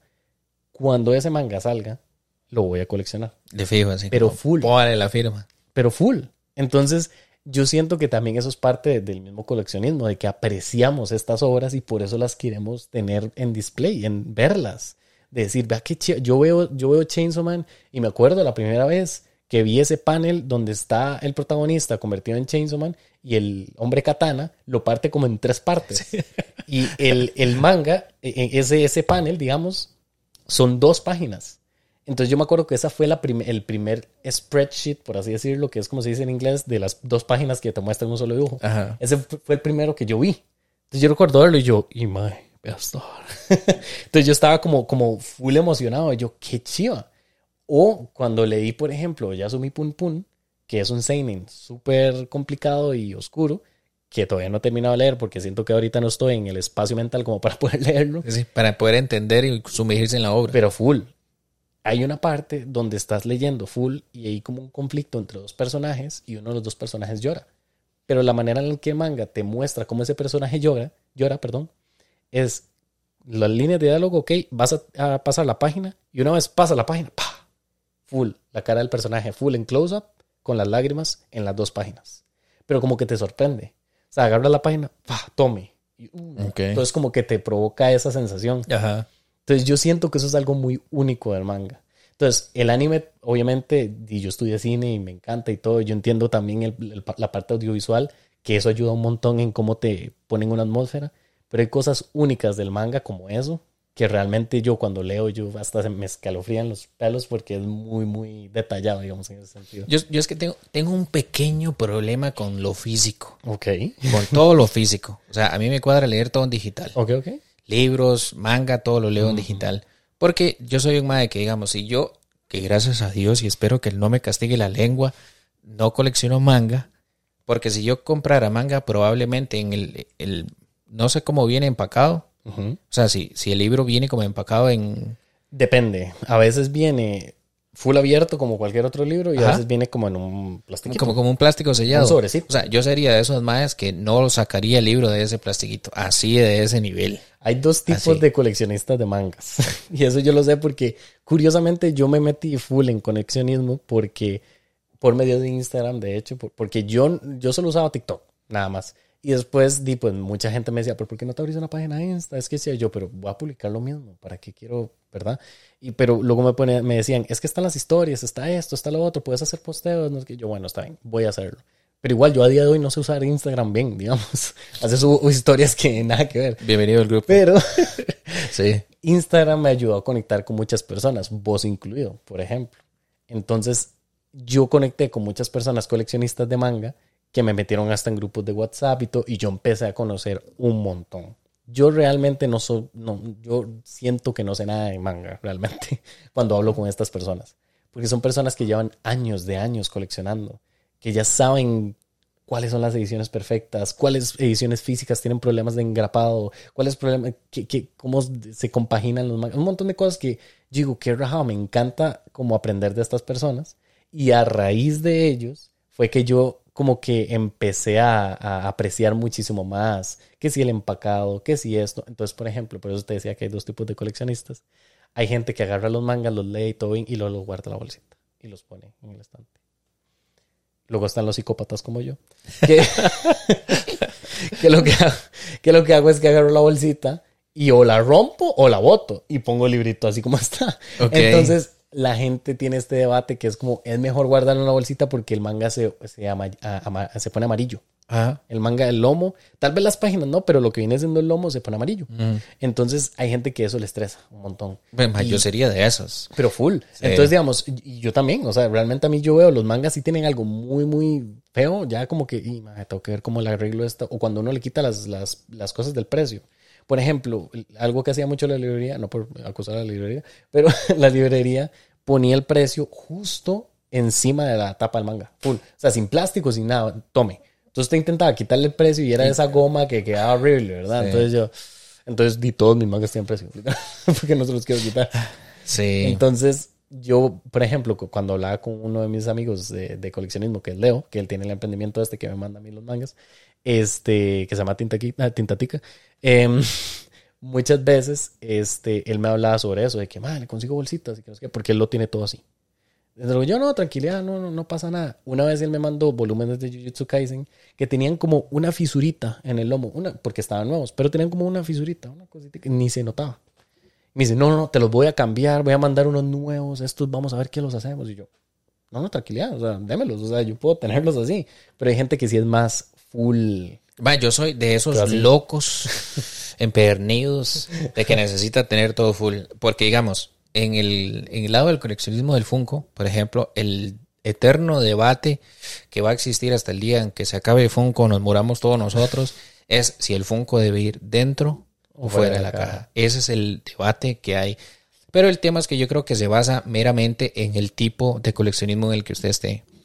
Para nadie es un secreto que creo que esta es como una regla general en el coleccionismo, que es si usted lo tiene en empaque sellado, vale más. Vale más. ¿Verdad? Correcto. Pero digamos, específicamente con el tema del Funko, es que el Funko tiene valor si la caja está buena. Ah, ok. O sea, si la caja está hecha mierda, no vale nada. ¿Verdad? El Funko podría costarle a usted hasta un 60% menos de lo, que, de lo que valga normalmente. Entonces, yo en ese aspecto, yo sí soy muy picky, por ejemplo, de que cuando yo voy a comprar eh, Funkos, mis dealers, mis proveedores, ¿verdad? Así, así le llaman a los dealers. yo siempre voy y los reviso, reviso que todas las esquinas estén bien, que no estén arrugados, que no estén magullados, que no tengan ninguna parte, porque el valor intrínseco que va a ganar el Funko está enteramente relacionado con el empaque. Claro. Entonces, sí, y es una ruleta rusa, o sea, honestamente es una ruleta rusa. Para explicar, para no aburrirte tanto con, el tema, ¿verdad? Porque es que es demasiado excesivo, básicamente es así Funko decide sacar un, un, Funko de Batman, por ejemplo. X versión. Y entonces Funko llega y dice, voy a hacer 30 mil piezas de ese Funko. Ah, ok. Y después llega y dice, no voy a hacer más.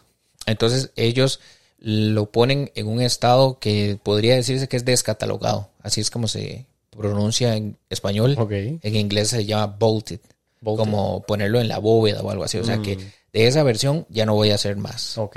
O podría suceder de que hay Funcos que sacó, no sé, en 2012, 2013, que de un pronto otro llega y dice, para avanzar con las marcas, ya de ese no voy a hacer más. Mm. O suele pasar, por ejemplo, Funcos que sacó hace dos años, que tal vez por un falta de, de que la gente los consuma, o tal vez es una franquicia que no vendió como se esperaba, Entonces ellos llegan y dicen, los voy a descatalogar. Entonces una vez que se descataloga un Funko, eh, ya empieza a tener más valor. supongo, exacto. Pero digamos, es que es, es vacilón porque digamos, si ellos descatalogan Funkos de franquicias muy, muy, muy consumidas, eh, como One Piece, ¿verdad? Ajá. El valor tiende a subir muy rápido. Claro. Pero hay otros Funkos que ellos descatalogan que eh, Sí, llevan son las- 5 años descatalogados y valen 10 dólares, por ejemplo. Entonces, uno nunca sabe el, el mercado cómo lo va a tratar, porque eso es meramente de mercado. Claro, o sea, ya, ya Funko no tiene injerencia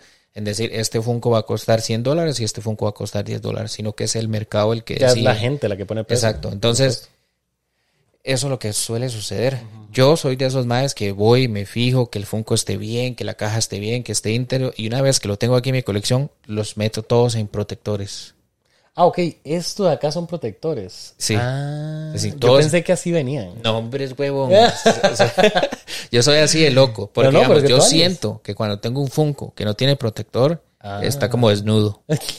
que está así desnudo. Digamos, dos, dos cajas que están lindísimas. Y yo fui, digamos, al principio yo no era así. Fue que de un pronto a otro, ya cuando me metí hardcore en Full. la vara, ya ahí. Que yo pienso que me va a pasar eso. Porque, o sea, bueno, no sé si me va a pasar porque yo siento que ya tengo ciento, como 35 mangas por ahí, 135 mangas, y no me ha pasado del todo de ponerlos todos en bolsitas. Porque realmente yo siento que así como están se ven bien. Ok. Porque siento que los libros para que se dañen cuesta mucho, cuesta mucho que, que, que, a menos de que usted lo esté usando, pero si usted los tiene ahí en display, lo que va a pasar es que se van a llenar de polvo, pero eso ya depende de qué tanto cuidado usted les va a tener, ¿verdad? Ajá. Entonces yo siento que con temas de libros, por eso es que los libros, ve- cuando uno va a una librería y ve libros súper viejos, lo más que van a estar son amarillos, nada más, porque la luz amarilla absorbe y el papel, ¿verdad? Y bueno, toda sí, la sí, están descomposición. directo al sol y todo eso, entonces Correcto. los afecta. Pero yo personalmente, a como yo los tengo, que los tengo súper bien cuidados, dudo mucho que vaya a tener un cambio visual muy pronto. Entonces dudo mucho que vaya a ponerme a poner bolsitas o hacerle esto. No porque no los quiera cuidar o porque no vayan a aumentar en valor. Definitivamente no es lo mismo como con los Funkos. De hecho, yo siento que con los Funkos a mí me gustan más los Nendroids. Que los Nendroids son también como coleccionables Lo sé, sí sé cuáles son. Yo de hecho tengo unos por ahí. chivísimas. A mí me encantan los Nendroids. No tanto por el tema de que le puedes cambiar la figura y todo, sino Ajá. porque me gusta mucho el detalle de la figurita. O sea, a mí con las figuritas, ese es otro coleccionista, otra faceta de coleccionista a la que no he entrado, pero si entro voy a entrar full, es porque aquí al menos cuesta mucho encontrar esa figura que tenga ese detalle y que esté bien. Porque yo he visto figuras de Jujutsu Kaisen que un ojo lo tiene aquí, el otro lo tiene aquí. ah. Eh, sí, sí, sí. Es que, digamos, ya, ya ahí nos estamos metiendo en camisa de once varas, como dicen, porque, digamos, para, para las figuras hay como diferentes categorías. Por supuesto. siendo que la que yo conozco, la que es más top, la que es más cara es la de Hot Toys, pero Hot Toys no se enfoca en anime.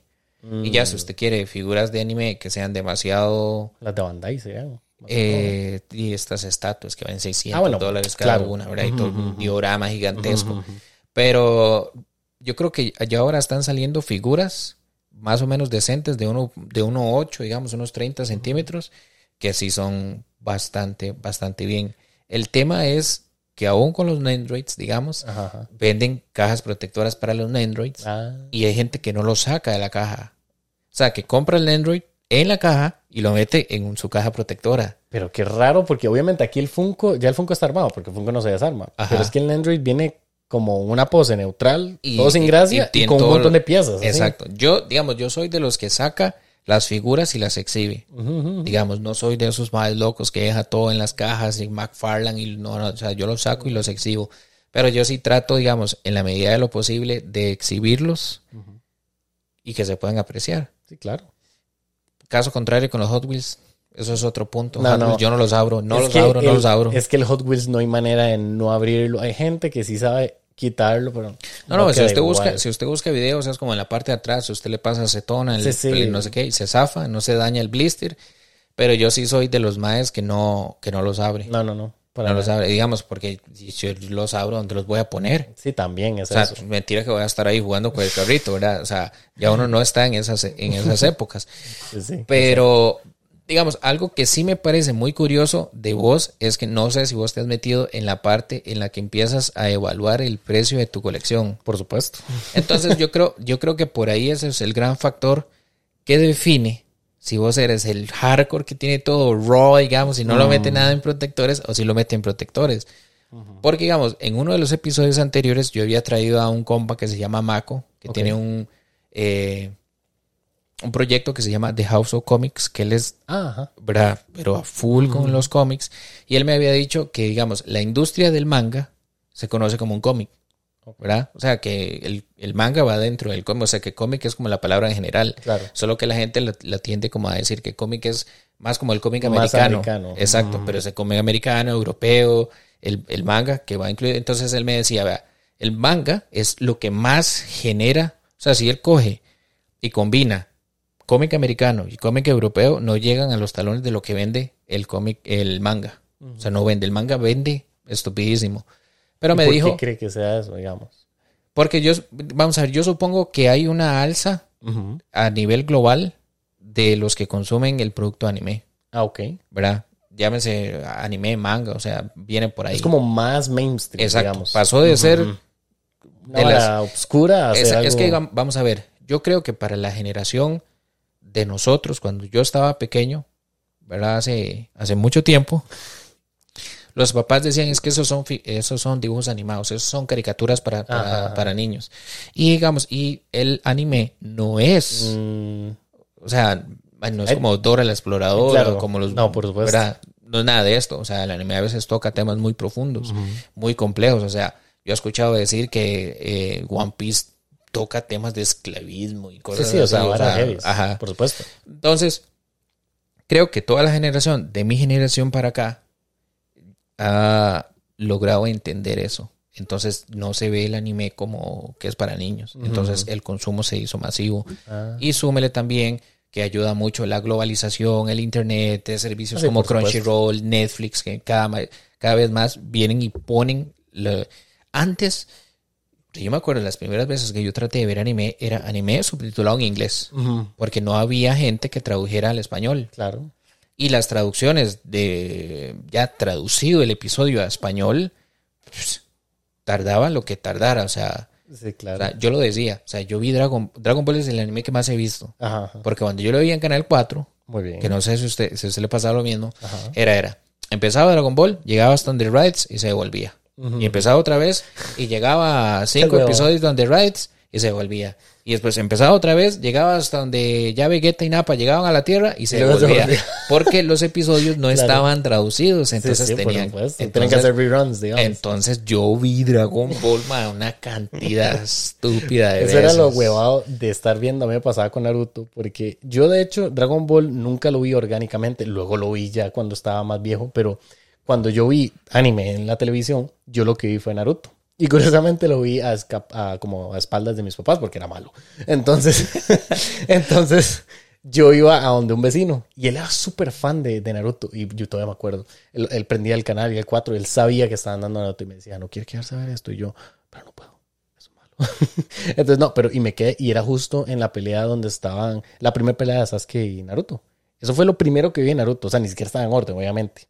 Y yo, y madre, qué chido esta vara. Pero claro, no entendí nada, no sabía cuál era el contexto, solo vi dos carajillos que se dieron y a uno le salió como una vara rara. Entonces, claro, también a mí me dio dicho, yo, sí, es que esto es raro, esto es del diablo. Entonces luego empecé a ver. que no he visto Hellsing. Claro, si yo Helsing ya mira traumatizado. Sí. Pero este, luego eh, le dije al, al compita mío, ¿y cada cuánto pasa en esto, verdad? Y llegué y me dice, no, no, todos los días, todos los días a las 3 de la tarde, cosa así creo que era. Y yo, ok, y me fui el, el próximo día y como había vuelto a empezar, era el inicio de la serie. Y yo, ah, mae. Ah, por eso es que este ma-". Y él me iba explicando, sí, esto, esto lo pasaron hace dos semanas. Y, me empezó a explicar, explicar. y obviamente ya uno empezó a agarrarle el ritmo y todo. Yo, ah, qué chida. Luego llegué, lo dejé de ver porque no podía irme todos los días a la casa del compa, ¿verdad? Pero eventualmente cuando lo empecé a ver ya full, que era cuando estaba en el cole, este, otro compañero me llegó y me dice, ma, aquí tengo la, una llave maya con todos los epi- episodios de Naruto. Y yo, wow, ¿verdad? Entonces llego y lo pongo en la, en la compu en ese momento, ¿verdad? Y cuando lo puse, estaba en japonés. Y yo, y madre, ¿qué es esta vara? Qué raro.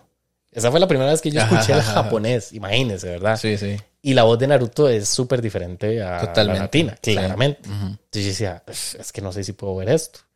Pero quería saber lo que pasaba. porque di, realmente si, si era, yo quería saber cómo funcionaba todo y que hacia dónde llevaba el episodio y todo. Entonces empecé a verlo y poco a poco empecé a acostumbrarme y todo y que no sé qué. Y ya luego era como, no, es que no puedo dejar de verlo en, en, en japonés, tengo que verlo Sí. solo en japonés. Y ahora no me cuesta mucho verlo en español. Pero Yo, yo tengo ese mismo problema, pero solo con un solo anime de todos. Y es Dragon Ball. Ah, ok. Cuando yo vi Dragon Ball Super, yo empecé a verlo en japonés. Pero la voz de Ah, Goku es. Chillón, el Super. Sí. El Super. Ajá, ajá. Porque cuando yo empecé a verlo estaba en emisión. Ujú. ¿Verdad? En emisión. Ok. No después. Entonces, eh, es el, el típico actor que hizo una de, de Goku, ¿verdad? Dragon Ball Z y Dragon Ball. Y eh, la voz es muy característica porque como que grita, Ah, chillado. sí, él es como muy... Como, como que... Ujú. "Yeah, yeah, yeah". Muy Exacto. así, sí. Entonces, eso es de, digamos, yo no lo tolero. Mm. Y para mí, la voz de Goku es la de Mario, Mario Castañeda. Castañeda. Entonces, entonces yo prefería que trabajara en la vara para verlo. Claro. Porque, digamos, ese es el único caso en el que yo digo, me gusta verlo en español y no en japonés. De hecho, a mí me pasa esta vara que a veces en TikTok aparecen, por ejemplo, el domain expansion o la expansión de dominio y lo ponen en diferentes idiomas. Sí, sí, sí. Y yo- Italiano, Mae, francés. definitivamente no puedo verlo en otros en otro idioma. O sea, sorry, pero yo no creo puedo. que el único que a mí me ha gustado cómo lo, lo dice es el alemán. Suena muy violento. Sí, o sea, suena como que y usted dice, y mae, sí, suena serio. Pero digamos que ya los otros, el italiano, el italiano es el que más mal se oye, uno hindú ahí todo random. Usted dice, pero, no, no, no. pero digamos, japonés, español, pero español latino, porque el Ah, sí, español, el español de España cuesta mucho. sí. castellano es es feísimo. vacilón porque a mí me jode mucho mis compas de los mangas. Porque dicen, madre, ¿cómo es que usted está coleccionando tanto de Norma? Porque yo de Norma, Norma es una editorial española full. ¿Ok? Y De yo- vosotros. pero full. Full, full. o sea, yo tengo full Chainsaw Man con Norma. Tengo Dan Dan Dan con Norma. Tengo Goodbye Eric, que es también de Tatsuki Fujimoto con Norma. Tengo, vamos a ver cuál eh, JoJo's Bizarre Adventure. Los, de la primera parte la tengo con Norma. Tengo todas esas series en Norma. Entonces yo leo. Y la primera vez yo, ah, qué vacilón, que ellos digan guay y vosotros y este tipo de cosas. Y luego yo hablaba con un compa mío y me decía, ma, es que yo no puedo leer un, un qué guay. Cuando me dice que aparece Itadori y diga, qué guay, no sé, ma, cierro el manga. me dice. porque hay gente que no puede. Pero yo empecé a leerlo así porque fue mi primer manga, entonces me acostumbré. Y empecé a leerlo y porque Norma hace un, un papel muy, muy bueno. Porque, por ejemplo, en temas de editoriales, Norma hace las páginas blancas. Panini a veces las hace amarillas. Entonces a mí personalmente no me gusta. Parece como que es papel Viejo. viejo. Ajá. Y no me gustaba cómo se veía. Entonces yo prefiero ver la página blanca porque veo más claramente con los personajes y todo, y las letras y todo se ve mejor. Entonces yo empecé solo por, por eso, por lo visual. Pero me acostumbré y omití completamente el lenguaje. O sea, o las, las, la manera en la que ellos dicen sus cosas, ¿verdad? Eh, pero llegaba un compañero, un amigo mío y me decía, "Mae, no, o sea, yo no puedo leer esta cosa así porque siento que, que me va a dar algo. Y yo dije, es que es por un tema de costumbres. Y luego empecé a leer solo en inglés. Y ya ahora colecciono full en inglés, de hecho. Ok. Mae, sí, sí, sí. Hay, hay muchas varas que se pierden.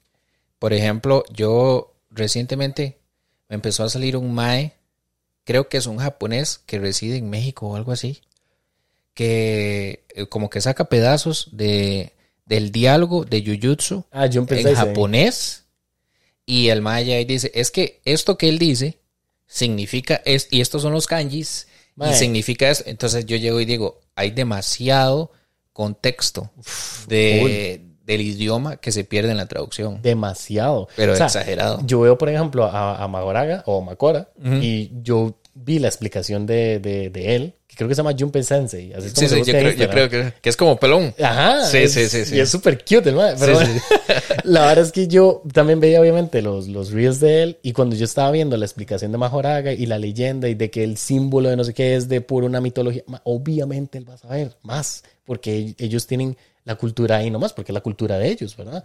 Él como un japonés nativo. Entonces yo digo, qué chiva, porque estoy conociendo, pero luego me pongo a, a pensar yo, yo, ma, definitivamente yo no puedo explicar nada de Jujutsu legalmente. o Ma, sea, es- poniéndome como en comparación, ¿verdad? Sí, sí, es que hay, hay ciertas cosas que Uno un- jamás va a entender. No, uno no entiende del todo. De hecho, fue vacilón porque solo una palabra que él dice en un diálogo. Ujú. Y dice, es que esta palabra donde Nanami lo dice y significa esto. Con y- esta intención y- y- o sea, sí, o sea, cambia totalmente. Pero, volviendo a los mangas, eh, ¿cómo es el, el mercado aquí, la comunidad Ok. que colecciona mangas aquí. Porque, digamos, eh, yo sé que, digamos, en las librerías usted puede encontrar, después está Ciudad Manga, donde, digamos, que los venden por ahí, pero, digamos, yo no, o sea, no tengo referencia para decir, voy a ir a este lugar específicamente a comprar. Y muchísimo menos saber cuáles son las comunidades porque no me he metido en ese. Claro. O sea, vamos a ver, yo me metí un poco en lo que es la comunidad TCG, que de hecho para mí hasta el año pasado era total y completamente desconocida. Toda la comunidad Pokémon Costa Rica. Full. O sea, yo vivía bajo una roca. Pero y, esa, ma, y esa vara es, pero... Entonces ya me empecé a meter un poco más en las tiendas y la vara, porque el año pasado como que empecé a coleccionar un poco la expansión de Lord of the Rings, de Magic. Ah, Entonces, estuve un tiempo en el vicio, pero después yo dije, "Ma, me salgo. Entonces en ese tiempo ya se me metí la comunidad, pero yo soy, pero a 100% en- entre y 100% afuera, ¿verdad? Así soy yo. Uno no puede tener un, un hobby que no sea barato. No, no, no, no, no. Eso me cuesta entonces, mucho. Entonces, el tiempo que estuve, estuve haciendo la colección, porque digamos, yo no la compré no para jugar, sino es como, ma, viene numerado, entonces del 1 al 100, Ah. ocupo tener la 100 y listo. Sí, Entonces sí. en ese tiempo ya conocí como todas las tiendas en el GAM que vendían tarjetas y un montón de Y gente hasta los que- las personas individuos, por así decirlo, que venden también revendedores y todo. O sea, sí, de- de- era una cosa, mae, varas que yo realmente no sabía. Yo llegaba a las tiendas de ver gente jugando y ellos como, estos maes son el típico cliché del mae aquí, ¿verdad? Aquí rechonchito, con la Sí, barba, sí. los anteojos, jugando yugi, Es súper vacilón. ¿verdad? Entonces, yo nada más como, "Oh, aquí vengo a dejar esto, vengo a recoger lo mío, ya, pum, me a mí voy. me pasaba eso, pero con los juegos de mesa, por ejemplo. Porque yo, juegos de mesa son el uno, Monopoly y para de contar. O sea, para mí eso eran los juegos de mesa. Luego, este... Faltó el, gran banco, Oh, bueno, el Gran Banco, sí. digamos que del tico. El y yo jugué otro que se llama Petrodólar. Petrodólar. Sí, pero estamos hablando que eso ya es Ya, veintipico pero- de años atrás. Pero ¿cómo era? Como un Gran Banco, digamos, como un Monopoly, digamos. Pero Ah. Petrodólar era porque usted ponía como bases petroleras. Entonces, Ah. eh, era de, de eso. Pero era la misma era la dinámica. misma dinámica. Ajá. Sí, sí. Para mí nunca se terminaba el Monopoly porque nadie sabía cómo terminarlo. o sea, en teoría era como que si uno dejaba a todo el mundo en bancarrota, o sea, que no pudieran pagar sus propiedades, Ahí- ahí, ahí terminaba la vara, en teoría. Pero era como la gente, como con el uno, mete reglas y empiezan a hacer cosas, entonces ya luego se hace incontrolable. Mae, sí, y, y se pelea la gente, se pelea la gente, porque full. con la vara de Monopoly, perdón que te interrumpa, es, es pura estrategia. O sea, la primer carrera es la Ya carrera. determina es, todo. Es la más importante porque usted es donde va a empezar a comprar. Entonces he escuchado gente que ya dice, "Mae, pero es que, ¿por qué compran la primera carrera? Y ellos como, pero es un juego de estrategia. Ajá. Y entonces ya todo el mundo se pelea. Ya empiezan a pelear, Sí, sí, sí. claro. Creo que la última vez que yo jugué Monopoly lo jugué como en 2018, que unos compas en el Verde dijeron, ma, yo tengo un Monopoly, pero es electrónico. Y yo, como electrónico. Y me dice, sí, no usa billetes.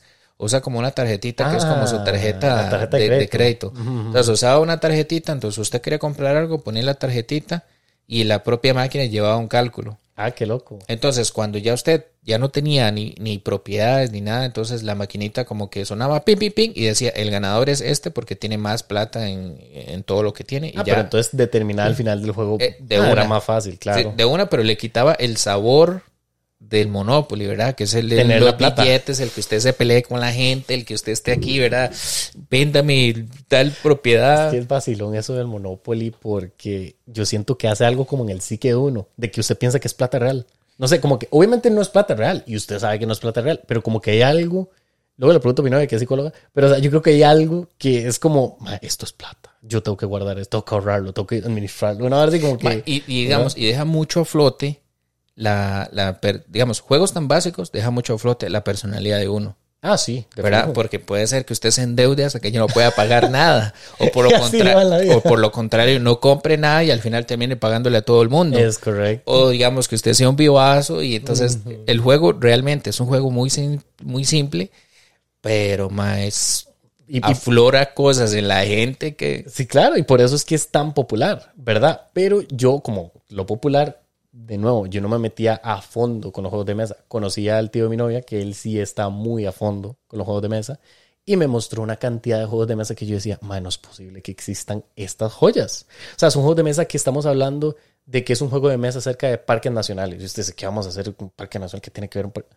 es sobre colocación de empleados. Entonces, por ronda tienes que poner un muñequito y ese muñequito tiene una acción que tiene una estrategia que no existe. pasaron 30 horas, usted no se dio ni cuenta y usted está full sumergido en el juego de mesa. Otro juego de mesa que es sobre hacer vino. ¿Cómo vas a hacer vino? ¿Cómo funciona eso? Ah, es que tienes que recolectar estos tokens que son y pones a tu empleado aquí y ya te das cuenta y ya son las 12 de la medianoche. Oh, mae. Estás full sumergido. Entonces Ot- digo, madre, qué chiva. O sea, realmente yo nunca había descubierto algo así. Las dos versiones que han tenido de- del Comic Con, hay una sección específica para juegos de mesa. Completa. O sea, usted ve gente ahí sentada y ve varas y usted como, pero ¿qué es todo esto? O sea, obviamente yo no he tenido la- el chance de ir y sentarme. Porque digamos, yo voy al, al- Comic. Con como a Ah. documentar y toda la vara. Y aunque usted no lo crea, no da chance. O sea, no da chance. Ah. Usted llega, la hora abre como a las 10, cierra como a las 5 o 6.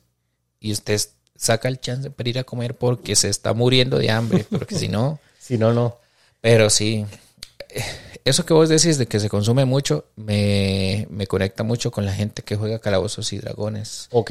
D&D, o digamos, o, o no solo eso, sino juegos de rol en general, que uf, consume a la gente Pero fuertísimo, De hecho, fuertísimo. yo intenté entrar en una campaña de Calabozos y Dra- y Dragones. El tema es que se vuelve muy extenso. Calabozos y Dragones o Dungeons and Dragons, digamos, es algo que usted tiene que entrar y usted tiene que tener un compromiso de, de meses. Porque, o sea, tenés sesiones que su- duran cuatro horas, donde estás en un pueblo y tienes que investigar y te vas a esto y luego hay combate y esto, y se duran como cuatro horas. Luego intenta, ya esa es la parte social, digamos, del juego, intenta volver a poner a los cinco chavalos que están jugando el próximo mes o la próxima semana para que todos puedan. Ah, sí. Eso sí. es lo el, complicado y lo que hace que se alargue. el party, ajá. Entonces, eso es lo más difícil de, de- del Dungeons and Dragons. Ahora, hay juegos de mesa que son como RPGs, digamos que son de estilo de rol, pero tal vez te agarran ese mismo elemento de Dungeons and Dragons, pero te lo sintetizan muchísimo más, no es tan complejo y lo puedes hacer en una sesión. Sí, Entonces, sí. eso sí es bastante más De chido. hecho, de hecho, yo conozco una persona que es master. O sea, que lo que llama el... El, el, el- el que hace la historia, el claro. Ajá. El DM. eh, el Dungeon Master, digamos, ah, que, que él había venido acá y nos dio, digamos, una pequeña cátedra de lo que son juegos de roles, eh, explicando la vara. Y entonces él nos explicó que hay veces en las que tienen parties de un solo día y a veces que ha estado en parties de dos años. Ah, sí. Pero es una cosa que, digamos, es vacilón porque él también tiene- dice, ahí es donde usted se puede dar cuenta de cómo florece la gente, o sea, la, la personalidad de la gente sale.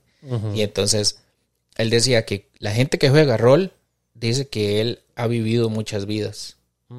Porque, digamos, cada personaje, digamos que es como una versión de uno diferente. Sí, entonces, poco, hace ciertas historias. Por supuesto. Lo que pasa es que, ah, no sé, yo no yo nunca me he querido meter en ese tipo de cosas porque yo soy demasiado compulsivo Compulsivo. con claro. las cosas. Entonces yo me consumo, me consumo feo. A mí me pasa mucho. A mí me salieron varas en TikTok que son maes que ponen una mesa y en la mesa incrustan un, un tele y entonces en el tele proyectan como los escenarios Ah, y para después ponen qué don- ma, pero es una cosa, imprimen figuritas y los monstruos en impresoras en 3D y la vara y tienen un espacio. Es que O sea, cuando un nicho y una comunidad realmente solo se enfoca en eso, salen ideas chivísimas. Ah, sí. Por eso es que cuando yo me enfoqué en el nicho del manga en su momento, que de nuevo fue gracias a Instagram, porque gracias a Instagram conecté con vos, conecté con otra coleccionista también, que es amiga mía, conecté con Manga Collector, que es otro amigo mío en Instagram. Ellos me dijeron, hey, tenemos un grupo de WhatsApp, ¿quieres entrar? Y yo, ok, está bien. Yo tenía como nervios y todo, porque yo, "Ay, ¿qué voy a hacer? Y Marlon no nunca- sabía dónde se estaba metiendo. para nada.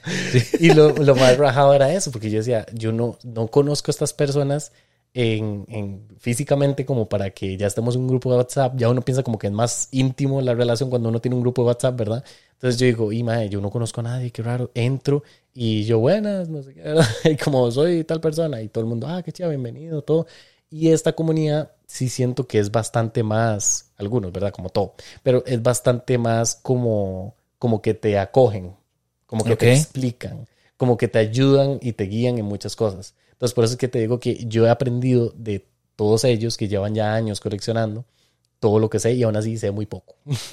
aún así yo realmente yo no soy un experto en manga, yo no soy un experto en nada, yo colecciono porque me apasiona, pero he visto el reflejo de estas personas que realmente valoran el, el formato y he visto cómo ellos dicen cosas como que si la editorial esto, que si este manga está saliendo, que si esta persona está vendiendo, y es cuando eh, lo que hablábamos de que uno ya se empieza a dar cuenta que la comunidad empieza a abrirse, a abrirse, a abrirse, y ya no solo es Ciudad Manga, donde vas a comprar mangas, porque ahora es un lugar que se llama Manga acá que es de Camina, que es de unas personas también que están en la misma comunidad y ellos venden mangas a un X precio, pero luego está mi amigo Leo que tiene su emprendimiento de tinta tica y luego esto y lo otro, ¿verdad? Entonces uno ya se va dando cuenta que ya usted puede ir comprando mangas en diferentes lugares.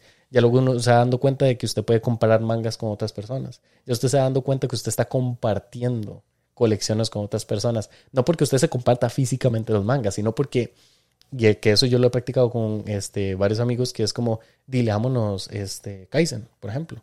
Y le damos hasta tal volumen y luego no lo analizamos. Vamos a una llamada de Discord y hablamos un rato paja y empezamos a hablar de, del volumen, de qué nos pareció esto, qué chiva este panel, esto y lo otro. Entonces ya se vuelve muchísimo más, este, el valor del manga se empieza a, a, aumentar.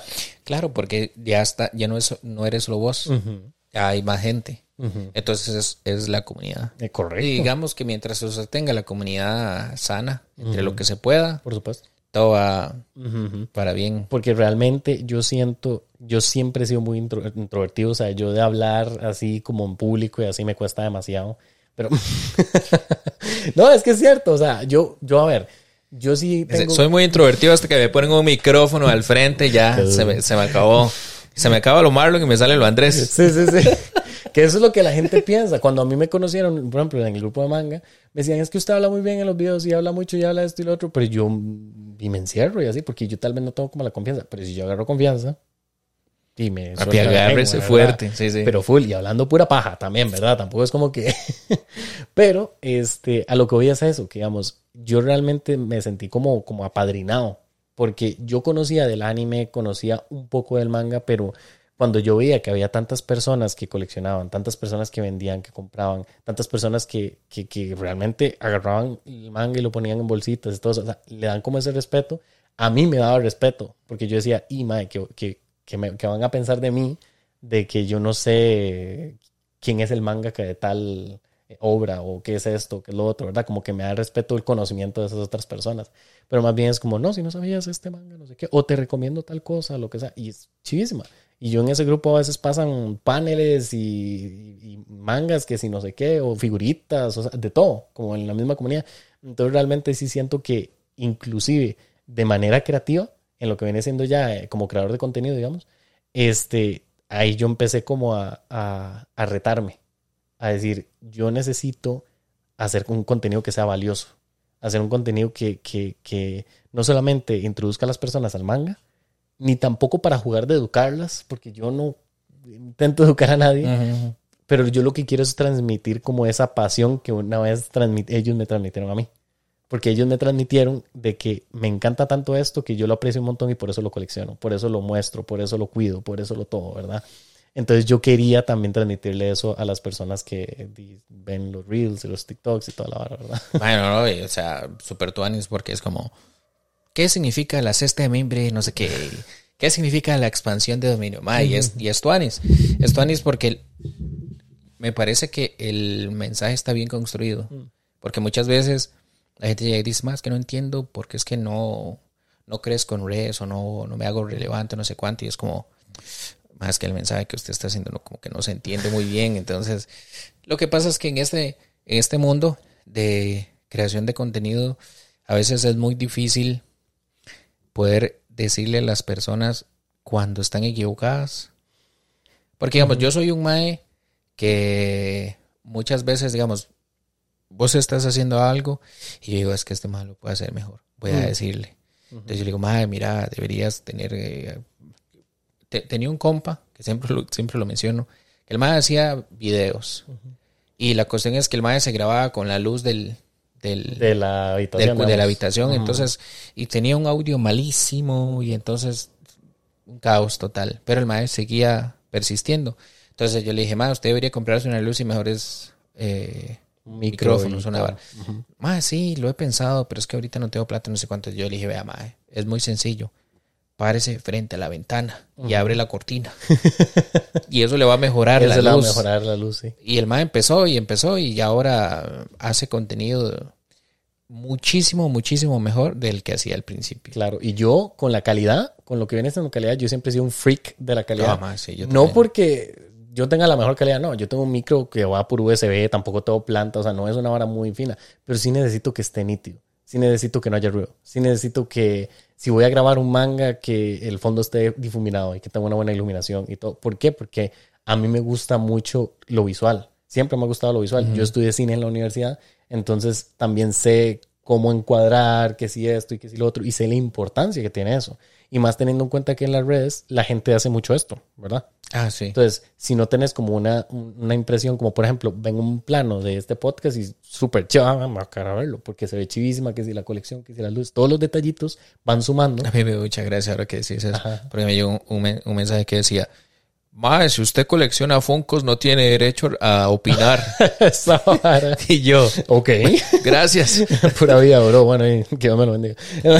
sí, literalmente. Yo me quedo yo como, what the fuck. Hay gente, y eso es también la verdad que tiene las redes. Hay gente que simple y llanamente dice babosadas por decir babosadas, obviamente, como en todo lado. Así que yo nunca le he prestado atención a eso. Obviamente, como que a uno lo daña más. Mae, yo, Pero- yo es que la verdad es que en este punto, eh, como que el, el hate realmente no, o sea, no, no le presta importancia. Tampoco es como que este mae Oscar recibió un pichazo ahí, este es súper relevante. Pero digamos que en este punto yo digo, mae, hay gente que le cuadra y no le cuadra. O sea, yo soy un mae que si algo no me cuadra, yo nada más lo paso y ya. Yo no me voy a Sí, ceñir sí. como, mae, usted es un tal por cual que no sé por qué hace tal cosa. Es como, mejor voy a gastar mi energía en otra cosa. Sí, por supuesto. Y ya, pero hay gente que no. Y entonces, de ahí, para bien o para mal, uno sabe que cuando usted se expone, dije, "Mae, uno siempre está expuesto a que llegue una persona y le diga a uno 800 cosas y a veces, a veces lo afecta. Yo no he estado en esa posición, espero nunca estarlo, pero dime, uno no sabe. O sea, yo creo que ahorita yo eso no, no le tomaría mucha importancia, porque al final es como darle cuerda al mae. Sí, por supuesto. Yo a veces sí veo comentarios que es como ni le doy pelota y tal vez llega una persona que sí le gustan mis videos y sí le responde por mí. Yo digo, bien, al menos hay una persona que sí le responde, pero yo no lo voy a hacer. Sí. Porque para qué voy a echarle más leña al fuego, digamos. Pero, digamos, que en parte de eso de red, digamos, yo sí he también estado como intentándome ponerme aceite por todo el cuerpo para que me resbale literalmente esos comentarios, porque yo a veces me ha tocado que los, los videos que tal vez sí viralizan o los videos que tal vez llegan a tener varias visitas y varios comentarios son porque uno tiene un fallo, una cosita nada más. Entonces de ahí te- se agarran, ¿verdad? Se Entonces, volvió ejemplo, trending. Literal. Entonces, Sí. por ejemplo, uno de los videos de Kaizen que yo hice fue sobre Utah, por ejemplo. Ok. Este, que porque Utah todavía tiene a Rika en Cooling Games, que es el siguiente arco, ¿verdad? Entonces, porque si usted ve la peli, técnicamente como que Rika se va y que no sé qué, entonces Sí, dice, sí. "Ma, ¿por qué sigue teniéndolo? Entonces yo quería explicar eso. Y eh, DC me equivoqué en un pequeño punto. Y de ahí se agarró un montón de gente. y se me, no, pero es que Rica en realidad, se, digo, de Utah se, se llama esto, que no sé qué. Y yo, y yo ahí puse un comentario, bueno, sí, no sé qué, en realidad es por esto y lo otro. Pero no lo, no lo tomo personal. O sea, yo nada más lo dejo y ya está, y no me voy a estresar por eso. Pero, pero sí, entonces, digamos, normalmente en lo que es la comunidad de manga, en lo que es, di, pues, todo esto acá en medios en Costa Rica, sí, sí siento que es como relativamente sano. No siento que sea como...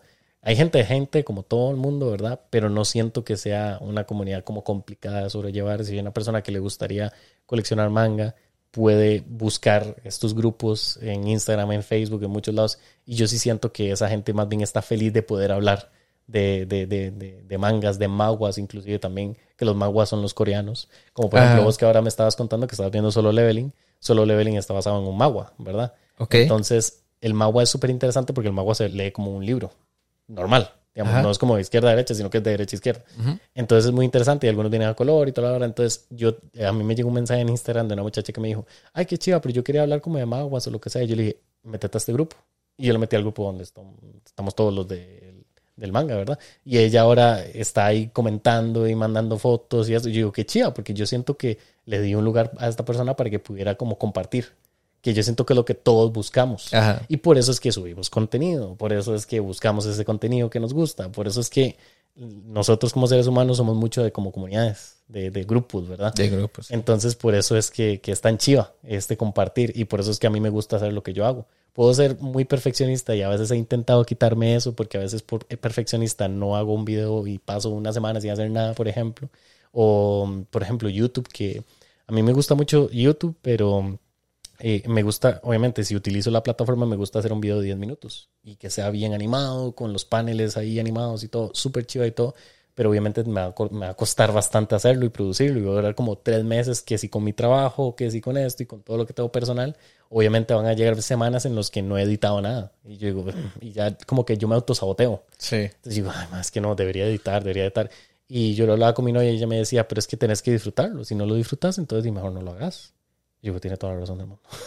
sí, yo le podría decir con un poquititico de conocimiento de causa que tal vez podrías enfocarte en contenido más rápido, como uh -huh. el contenido que vos haces. Uh -huh. Pero digamos que si vos querés meterle a YouTube, digamos, hace contenido para los shorts. Sí, los shorts. Y ya. Que yo lo que hago es que yo generalmente lo que hago en Reels lo hago en TikTok y lo publico en shorts. Digamos. El único tema con los shorts, que a veces eso sí me, me, me jode un toquecillo, es que los shorts sí son de un minuto. Ah, nada sí. más. Sí, sí, sí, sí. Entonces, Shit, man, a veces sí. digo, mae, porque a veces hago un video súper tonto. Y a veces sé cortarlo y resumirlo y lo puedo hacer en un minuto. Pero a veces hay videos en los que no se puede. O sea, no puedo recortar nada si no pierdo contexto o no se entiende bien o se ve raro. Entonces yo he llegado a, no subir un short solamente porque no, Sí, no aguantaba. el A mí, minuto. a mí, vamos a ver, yo no es que hago contenido exclusivo porque no tendría vida para trabajar, dormir y Claro, producir es imposible. Pero sí, digamos, cuando hago ciertos videos para TikTok los hago más largos. Y para Facebook y para YouTube son de un minuto, entonces los hago de un minuto. Y para Instagram recientemente, no sé por qué antes subía Reels más de un minuto y ahora me los corta como al minuto y medio, entonces ahora los tengo que publicar. Y yo, che, algo está pasando. Está, está- está raro. Pero por lo general, de ahí solo queda, o sea, es la constancia, me parece a mí. Ah, no, por La supuesto. constancia. Yo siento que, de hecho, yo me acuerdo cuando yo empecé a subir ya los reels en Instagram, eh, que obviamente es como empezar desde cero. Entonces, obviamente, si estás subiendo algo en TikTok y tienes un following, obviamente va a llegar a tener comentarios o likes, porque ya hay gente que te sigue. Pero si estás subiendo otro contenido en Instagram, estás empezando literalmente desde cero. Entonces, yo cuando abrí el Instagram empecé a hacer stories, empecé a hacer posteos, yo no sabía ni qué subir. Oye, es que como, ¿qué hago? ¿Qué subo? O sea, yo sé hacer video y subo también lo mismo de TikTok. Y lo empecé a hacer y así, así conocí a los eh, chicos de- del grupo de manga. Ellos hacían posteos, entonces yo los copiaba. Porque Ok. yo veía cómo ellos lo hacían. Ujú. Y yo empecé como a, a hacer que sí posteos, que sí historias. A ellos me, me- me etiquetaban en historias de que lo que estoy leyendo, lo que leí y lo que voy a leer. Entonces yo hacía lo mismo. Entonces yo como que me empecé a, a- a meter. Y eh, llegó un momento donde, este, curiosamente, subía como un tipo reel de un trocito de un video de YouTube. Que a veces mucha gente hace eso, que tal vez haga, bueno, como en el podcast también, que Ajá. agarras y de todo el podcast, agarras cachitos y los pones en, en formato para redes. Y yo agarré este, uno de los primeros minutos del primer video que yo hice en YouTube, que es sobre Chainsaw Man, de hecho, curiosamente, este, que fue el primer manga que leí. Ese fue el video de YouTube que hice. Y recuerdo que es como yo poniendo el manga y diciendo cómo se lee esto, porque la primera vez que yo lo abrí, yo lo abrí al revés, entonces decía fin. Yo decía, "Ay, ¿qué, qué pasó? ¿Verdad? Ok. Y yo subí eso y en Instagram hizo, pf, ¿verdad? Y un montón de gente como que empezó a hacer como, como, como que empatizó con la vara, ¿me entiendes? Entonces, a partir de ese reel, curiosamente, Instagram empezó a recomendarme un montón más. Y ya no tenía solamente como 15 likes o 3 likes o pocos likes, sino que ya eran 100 o 200. Y yo, ¿por qué? ¿Qué está haciendo esta gente aquí? ¿Por qué funciona esto? Eh, Y a día de hoy no lo entiendo realmente. Yo no sé de redes, yo no sé de, de- de algoritmos. Yo entiendo que hay una función y a veces sí intento respetarla, pero por ejemplo, yo nunca he sido de hacer un full estudio de como la gente que dice, haz, tre- haz tres zooms y pon una imagen y pon el, el, el Subway Surface abajo para que tenga más engagement. Y yo, "Mae, yo siento que estoy hipnotizando a la gente. No sí, sé. sí. Me parece extrañísimo. Y yo entiendo que esas cosas funcionen perfectamente. Pero vamos a lo mismo, como al principio del por qué hago las cosas. Obviamente a mí me encantaría hacer que, que, que, las plataformas empezaran a tener más following y empezar a tener un budget y empezar a monetizar y empezar a hacer esto y empezar a hacer proyectos chivas, porque a quién no le gustaría eso. Por supuesto que sí. Pero también yo quiero enfocar esto como una pasión, como un hobby, pero al mismo tiempo dándole ese cariño. Porque si yo hago un video, yo ese video lo, lo trato como un bebé, literal. O sea, lo edito, le hago todas las cosas que hay que hacerle. Y cuando me dicen, tenés que ponerle Subway Surfers abajo, digo, no, no puedo. O sea, no puedo hacerle eso a, un video que, yo acabo de editar. Y curiosamente eso sí me ha retribuido bastante porque inclusive los chicos del grupo de manga me piden que si tips, que si dónde edito, que si cómo haces esto, que si cómo haces lo otro. Y ahora, pues con ellos he estado haciendo como hasta un taller de edición de video y que puedes usar este y como guías y así. Porque a mí también me gusta, pues si yo le puedo enseñar algo a alguien, lo puedo hacer obviamente desde el punto de vista de que yo no sé nada y de lo que poco que sé y esto es lo que puedo dar, ¿verdad? Pero es, como, es como esa sensación, digamos, de, de, de, de, transmitir la pasión. Porque realmente si yo el día de mañana dejo de hacer videos es porque di, ya me aburrido, porque sinceramente no siento que me generen nada gastar el tiempo en eso. ¿Me entiendes? Cuando el día de mañana hacer un video sea una obligación de decir, y porque al principio yo en Instagram me, propuse hacer tres reels a la semana. Porque sí hay un tema de que hay que ser constante, por supuesto. o sea, no vas a subir un reel y va a pasar dos meses y se que otro reel. O sea, obviamente que no. Sí hay un tema de constancia. Y yo me lo puse como meta, pero no como obligación. Entonces yo llegué y por pura pasión, sí, sacaba tres y tres y tres y tres y dos y uno y luego como que tal. pero porque yo estaba siguiendo un patrón como de reglas. Entonces tenía que obligarme. Y si no lo cumplía, entonces me autosaboteaba un montón. Pero entonces yo digo, vamos a lo mismo, es mejor hacerlo porque te guste, porque te apasiona. Y yo empecé a hacer reels de, lo mismo, obviamente, manga, pero no tan formularizado, digamos, sino que yo, en lugar de hablar sobre un manga, a ver, como me llegó un paquete y lo sacaba y mostraba la colección o hablaba sobre las técnicas malditas de Jujutsu Kaisen, o sea, profundizaba en un manga o hacía esto, entonces los formatos eran diferentes. Y ahora las ideas eran diferentes y los proyectos y los videos eran diferentes. Entonces yo ya no dependía, por ejemplo, de que tenía que comprar un manga para poder hacer un video, por ejemplo. Porque yo tenía ese pensamiento también. Y por eso en parte, este, yo hice todo ese desorden que antes te contaba de tener primeros tomos. Porque yo quería hablar de un manga y de un manga y de un manga, pero yo sentía que si hablaba del el tomo número 2 de Chainsaw Man, seguía hablando de Chainsaw Man, pero como que no había nada nuevo. ¿Me entiendes? Entonces decía, ok, necesito un tomo nuevo y tenía que comprar un tomo, un tomo nuevo y esto y lo otro. Y claro, también yo siento que la billetera me obligó. sí. Pero más allá de eso, también yo decía, es que no se trata de eso, no se trata solamente de mostrar mangas nuevos a cada rato, porque no profundizas en lo que tenés. Y ya está, ahorita con lo que tengo. Es que es una diferente perspectiva. o sea, creo que la perspectiva que vos tenías era, hablo del tomo 2, pero ya hablé del tomo 2, entonces ahora tengo que hablar del tomo 3 porque ya hablé del tomo 2. Y ahora es como voy a hablar de no sé, el personaje espada que sale. Entonces vamos a profundizar cuáles son las técnicas que usa, de dónde sale. ¿Qué lo hace interesante? Exacto. Entonces la perspectiva es distinta. Por supuesto. Pero sigues hablando de lo que tienes. Y para hablar del man no necesitas, o sea, puedes tener 10 tomos o solo uno. Correcto. Entonces no hay, o sea, no está obligado a tener que seguir comprando y comprando. Por ejemplo, yo hablo mucho de Jujutsu Kaisen. Yo no tengo la, colección completa de Jujutsu Kaisen. Tengo nueve tomos que están repartidos en diferentes números. Pero yo ya lo he leído virtualmente, pero ahí yo voy poco a poco con la colección. Pero yo tengo el tomo 1, 3, 5, 6, 7, y luego como pasa al 14, 15, 16, y luego al 20, 23. Una hora así. Sí, sí. O sea, así van, ¿verdad? Y yo poco a poco voy llenando los espacios, pero vamos a lo mismo. O sea, yo leí ya cuál es la historia, leí cuáles son los personajes, quiero enfocarme en esto porque me parece interesante. Y así es como también capturé a, fans de. Bueno, capturé, suena como si fuera. Pero, o sea, enganché a algunos fans de Jujutsu Kaisen con todo esto de, de, explicar las técnicas malditas, por ejemplo.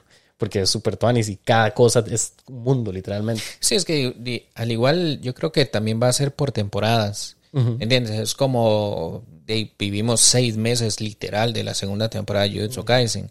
Entonces viene cuarta temporada de Demon Slayer, entonces probablemente sería buena idea sacar videos relacionados. Por supuesto. Está saliendo solo leveling, no sé si tiene manga, entonces sacar algo relacionado. por supuesto. Viene segunda temporada Blue Lock, viene Kaiju 8, por ejemplo. Entonces yo creo que de todo va por temporadas. Igual uno eh, puede venir aquí a sentarse a hablar de la trilogía original de Star Wars que fue hace, no sé, 40, 50 sí, sí. años, o no sé, podría hablar de alguna película nueva que está saliendo. Entonces yo creo que es como por ese aspecto de popularidad también voy a meter a lo que me cuadra con lo que está en trending como para poder agarrar. Entonces ya al final de eso se trata la creación de contenido. Sí. Yo vi el, la semana posterior a la que salió el live action de One Piece. Ok. Yo hice y publiqué el video relacionado a, a la Ujú, ujú. a live action. Y tuvo un pegue. Ujú, ujú. Claro, porque la gente está buscándolo. Exacto. Entonces, obviamente vas a conectar más con la gente. Exacto. Y eso entonces- también es parte de la misma estrategia, porque como te decía, obviamente uno quiere tener el following, obviamente uno quiere monetizar, obviamente uno quiere tener este objetivo.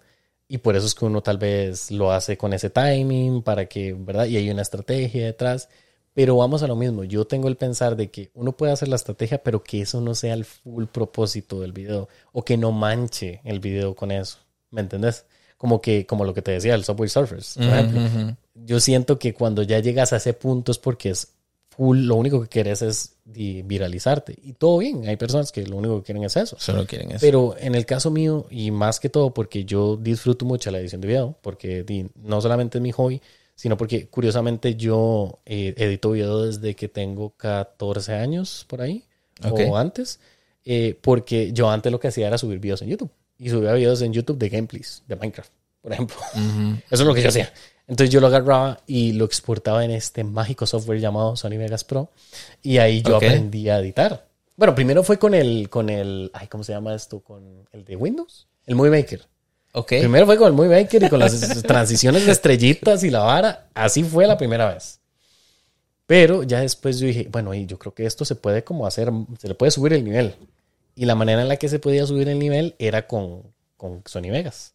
Entonces yo, yo recuerdo que yo di, hablaba de videojuegos, entonces yo subía ahí en gameplays y que no sé qué, entonces yo grababa el gameplay, luego que si me compraba una capturadora y que si luego hacía esto y, que- y ahí iba, ¿verdad?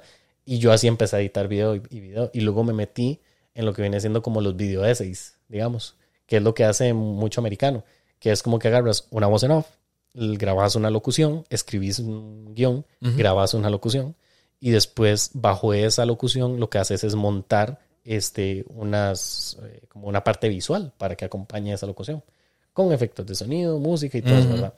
Y así es como más o menos lo que yo hago normalmente. Pero cuando empecé a hacer eso es cuando realmente me metí en la edición, cuando realmente yo pasaba hasta las 3 de la mañana pegado en la computadora editando. Y la computadora, curiosamente, en mi casa estaba, porque yo no tenía computadora, yo usaba la computadora de la casa. Sí, sí, La comunal. La comunal, sí. Entonces, y esa compu estaba afuera, estaba en el garaje, pero era porque era la oficina de mi mamá y curiosamente como que las paredes no daban al techo, entonces estaba hacia afuera. Entonces entraba el aire frío de la noche y todo. Yo llegué a estar con un frío, pero lo que hacía era que me ponía un montón de chaquetas y seguía editando. Ahí, Ok. como un adicto. Y yo ahí dándolo, ¿verdad?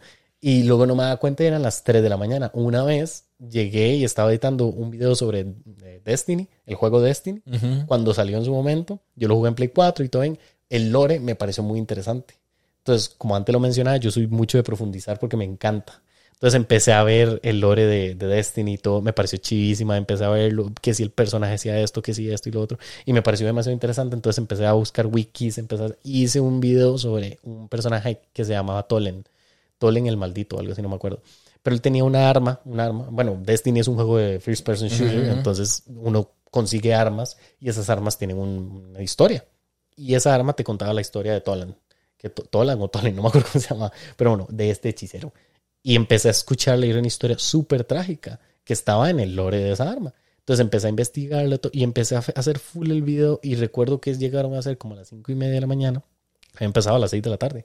Y, y ya eran las cinco y media de la mañana. Y vi los primeros rayitos del sol que pegaron en la pared. Y yo dije, uy, ma. Y cerré y apagué todo y jalé. Porque no había visto la percepción del tiempo. Sí, o sea, no lo había notado Consumidísimo estaba. pero full. Entonces, yo a partir de eso, yo estaba en el cole. Entonces, di, imagínense, o sea, todavía faltaban como tres años para ir a la universidad. Y de ahí yo estaba pensando de que de eso yo no podía vivir. Entonces, yo dónde voy a estudiar eso y lo otro. Y lo que iba a estudiar era ingeniería en, en sistemas, que era lo que te contaba antes. Ujú.